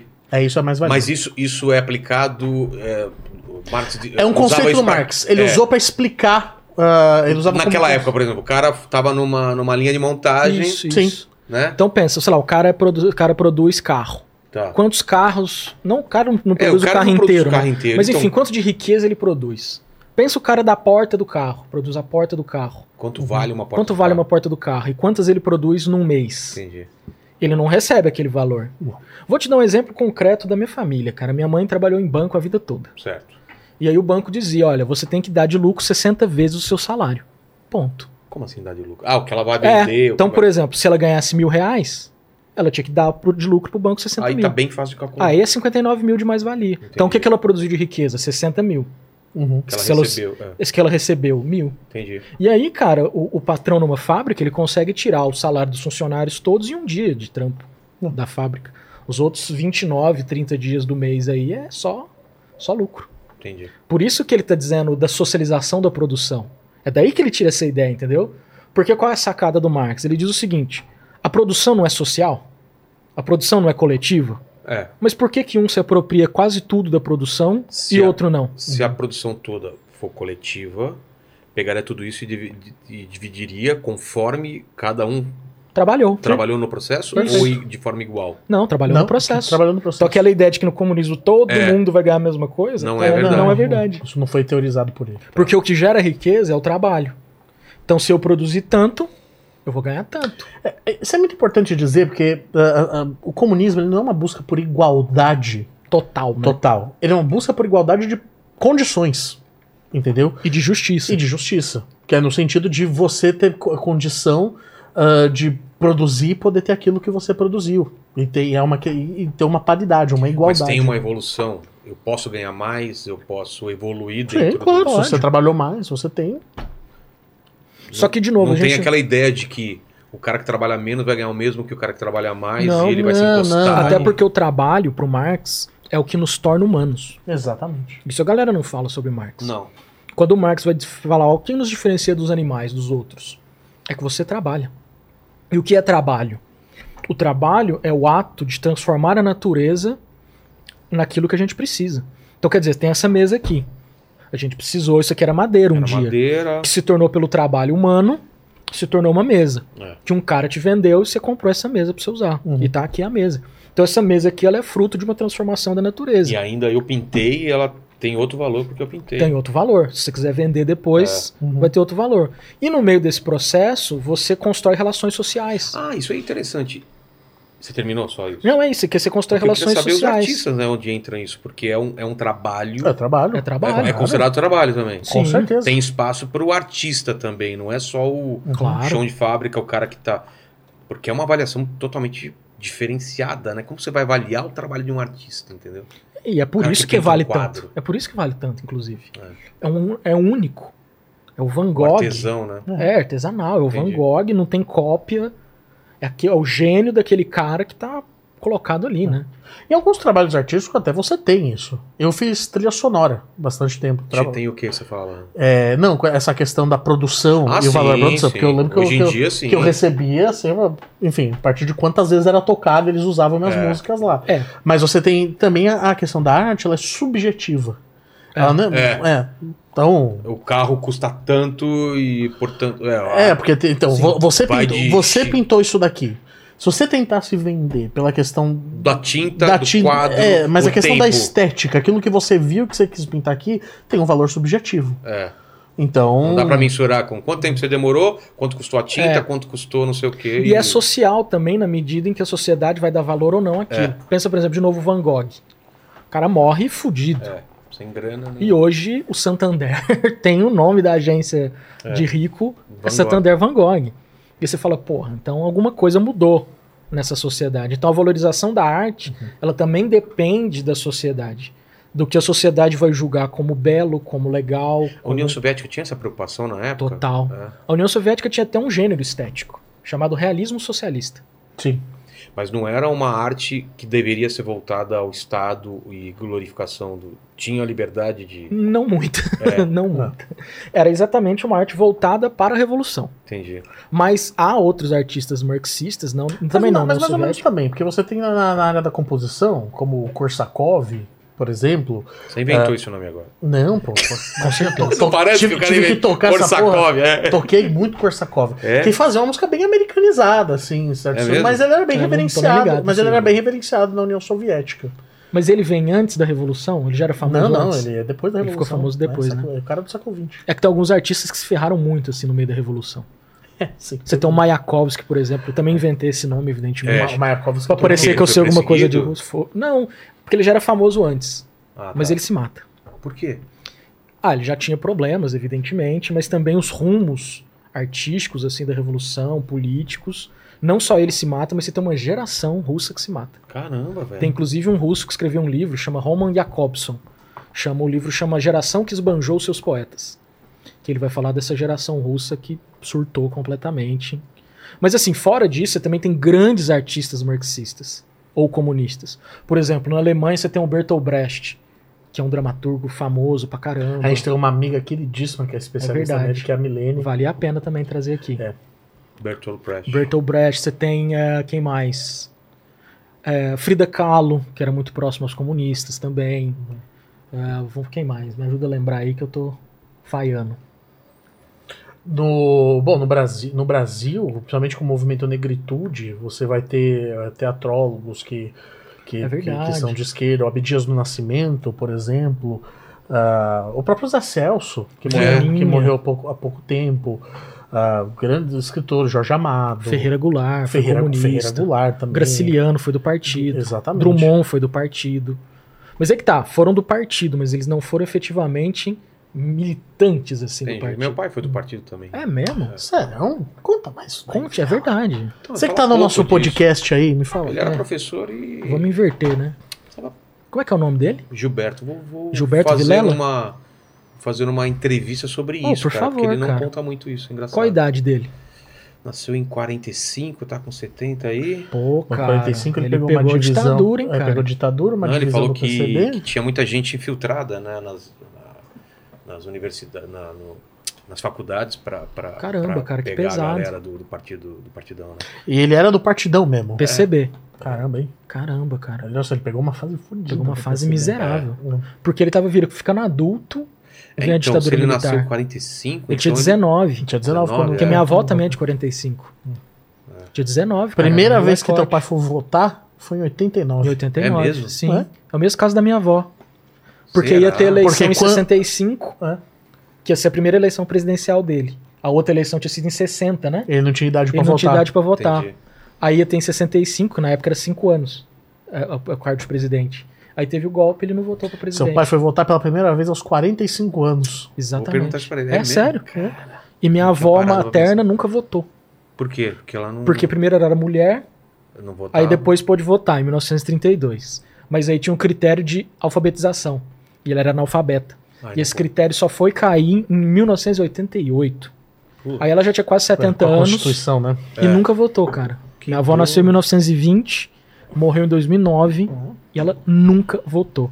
Isso explica muita coisa, cara, da política brasileira. Se você entrevistar teu pai, você vai descobrir Eu umas coisas. Ah, você entrevistou teu pai? E você falou bastante sobre isso? Sobre Cara, acho que a gente não chegou nisso. A a gente, gente- falou de tanta coisa, né? A gente, volta, comunista. a gente volta e entrevista ele. Não, dá pra fazer É? uma outra. Pô, imagina, Você meu tem a pai tem dúvida que história ele, pra ele passou umas coisas É, nos pés. pesada, né? cara. Falou várias. Foi mais em cima da vida pessoal dele, né? Coisa que eu também não sabia, foi muito legal, mas merece uma outra.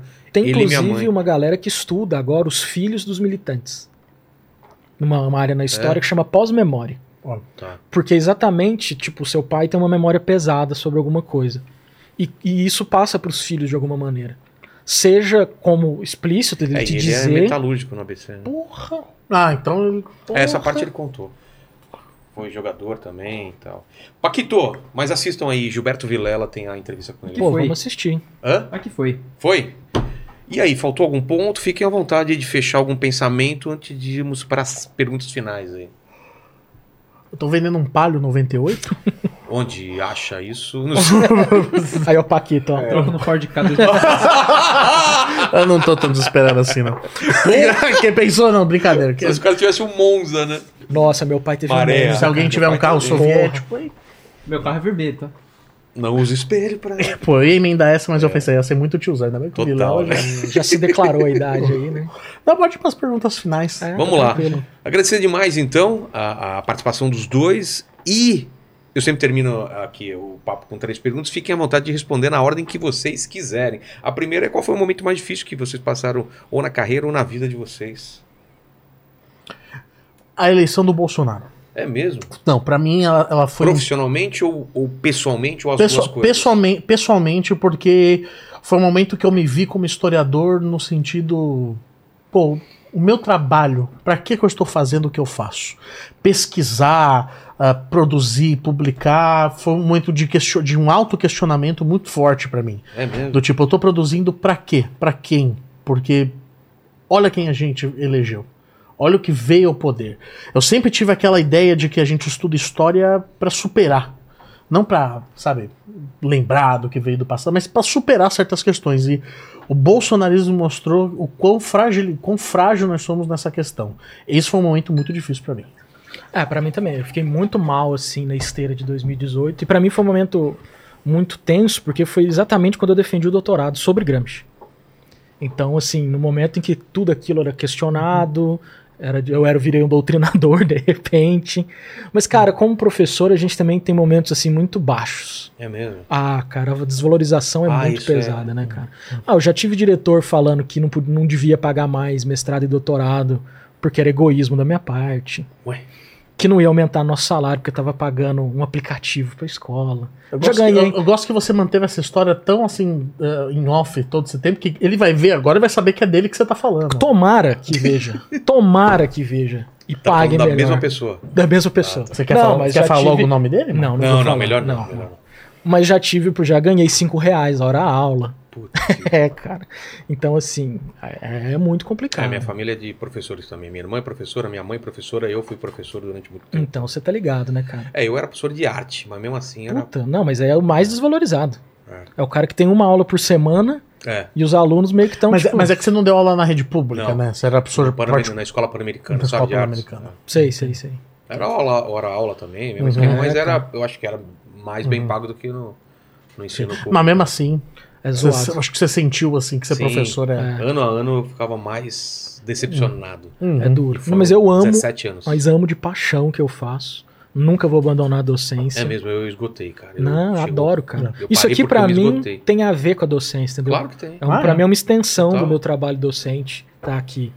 Então, assim, tem os seus percalços, cara, mas é uma, como é que despertou o momento mais baixo? Exato. São esses aí, cara. A segunda pergunta era o seguinte, não sei se vocês estão sabendo, mas a gente vai morrer um dia. Vocês foram avisados sobre isso? Infelizmente foi. Meu Tô maior sabendo. medo, inclusive, é, É esse. mesmo? Nossa. Mas- Aguardo com certa ansiedade. Você não vai estar vivo quando acontecer, fica tranquilo. Não vou, Então- infelizmente. É, mas vai demorar muito tempo, vamos produzir muitas coisas nesse meio tempo, mas esse daqui é um vídeo para o futuro. O pessoal que está aqui daqui 412 anos no futuro quer saber quais seriam suas últimas palavras, seu epitáfio, cada um de vocês. Meu epitáfio. Foi a contragosto. Queria ter ficado e não pude. Não, eu, eu usaria Nelson Gonçalves. Me dê as flores em vida carinho e a mão amiga, para aliviar os meus ais. Porque quando eu me chamar saudade, não precisa de vaidade, eu quero preces e nada mais. Que bonito, hein? Tá bonito, né? Nem parece, que é, o- nem parece que é o mesmo cara que falou a piada da mais-valia, né? Porra, cara, muito Né? bom, muito bom. E a terceira pergunta eu vou mudar aqui, eu deixo para vocês definirem, tentarem definir em uma palavra ou poucas palavras ou uma frase marxismo é. Se a gente fosse condensar. Uau. A ciência. Ele se definiu muito como a ciência do proletariado, né? Não é uma frase que eu gostaria, mas é Tá. a frase que eles gostariam que fosse. Eu diria que é o, o trabalhador como protagonista da ciência. Entendi. É isso. Fechou. Bonito. Paquito, Deixa eu te mandar um abraço? Claro, manda um abraço e depois é contigo, tá, Paquito? Não, porque a, a gente tem um. Abraço em redes sociais. a gente tem fica uma. à vontade, primeiro, cara. mandar um abraço que a gente tem uma obrigação, que são os nossos companheiros do PA, pro. Política Através da História, o professor Marcelo Adolfi, a Milene Roéfero, o Daniel Gomes, que vai estar aqui no começo de agosto, Dia vai gravar com né? você. Tá. E, e o Marcos Sorrilha também. E o pessoal da família PA, que são os nossos assinantes, que estão lá no nosso grupo de WhatsApp, que hoje bombardearam lá a gente com fó desejos de boa sorte pra Pô, cá, pra nenhum de nós virar meme. E que não acreditou que a gente viria, E, né? alguns não acreditavam que a gente já tá aqui e tal. É mesmo? Achava né? que era meme. Achavam que era meme, mas a gente tá aqui. Bom, quem quiser nos seguir nas redes sociais, tanto do Política Através da História, no Instagram, nós estamos tentando chegar aos 8 mil seguidores. Eu tô tentando chegar aos 15 mil no Instagram também, pessoalmente. Então, arroba Jonathan Portela, underline, Marcão. Arroba Marcos FS Oliveira, Marcos com U. Tô tentando aí também chegar aos 6 mil seguidores.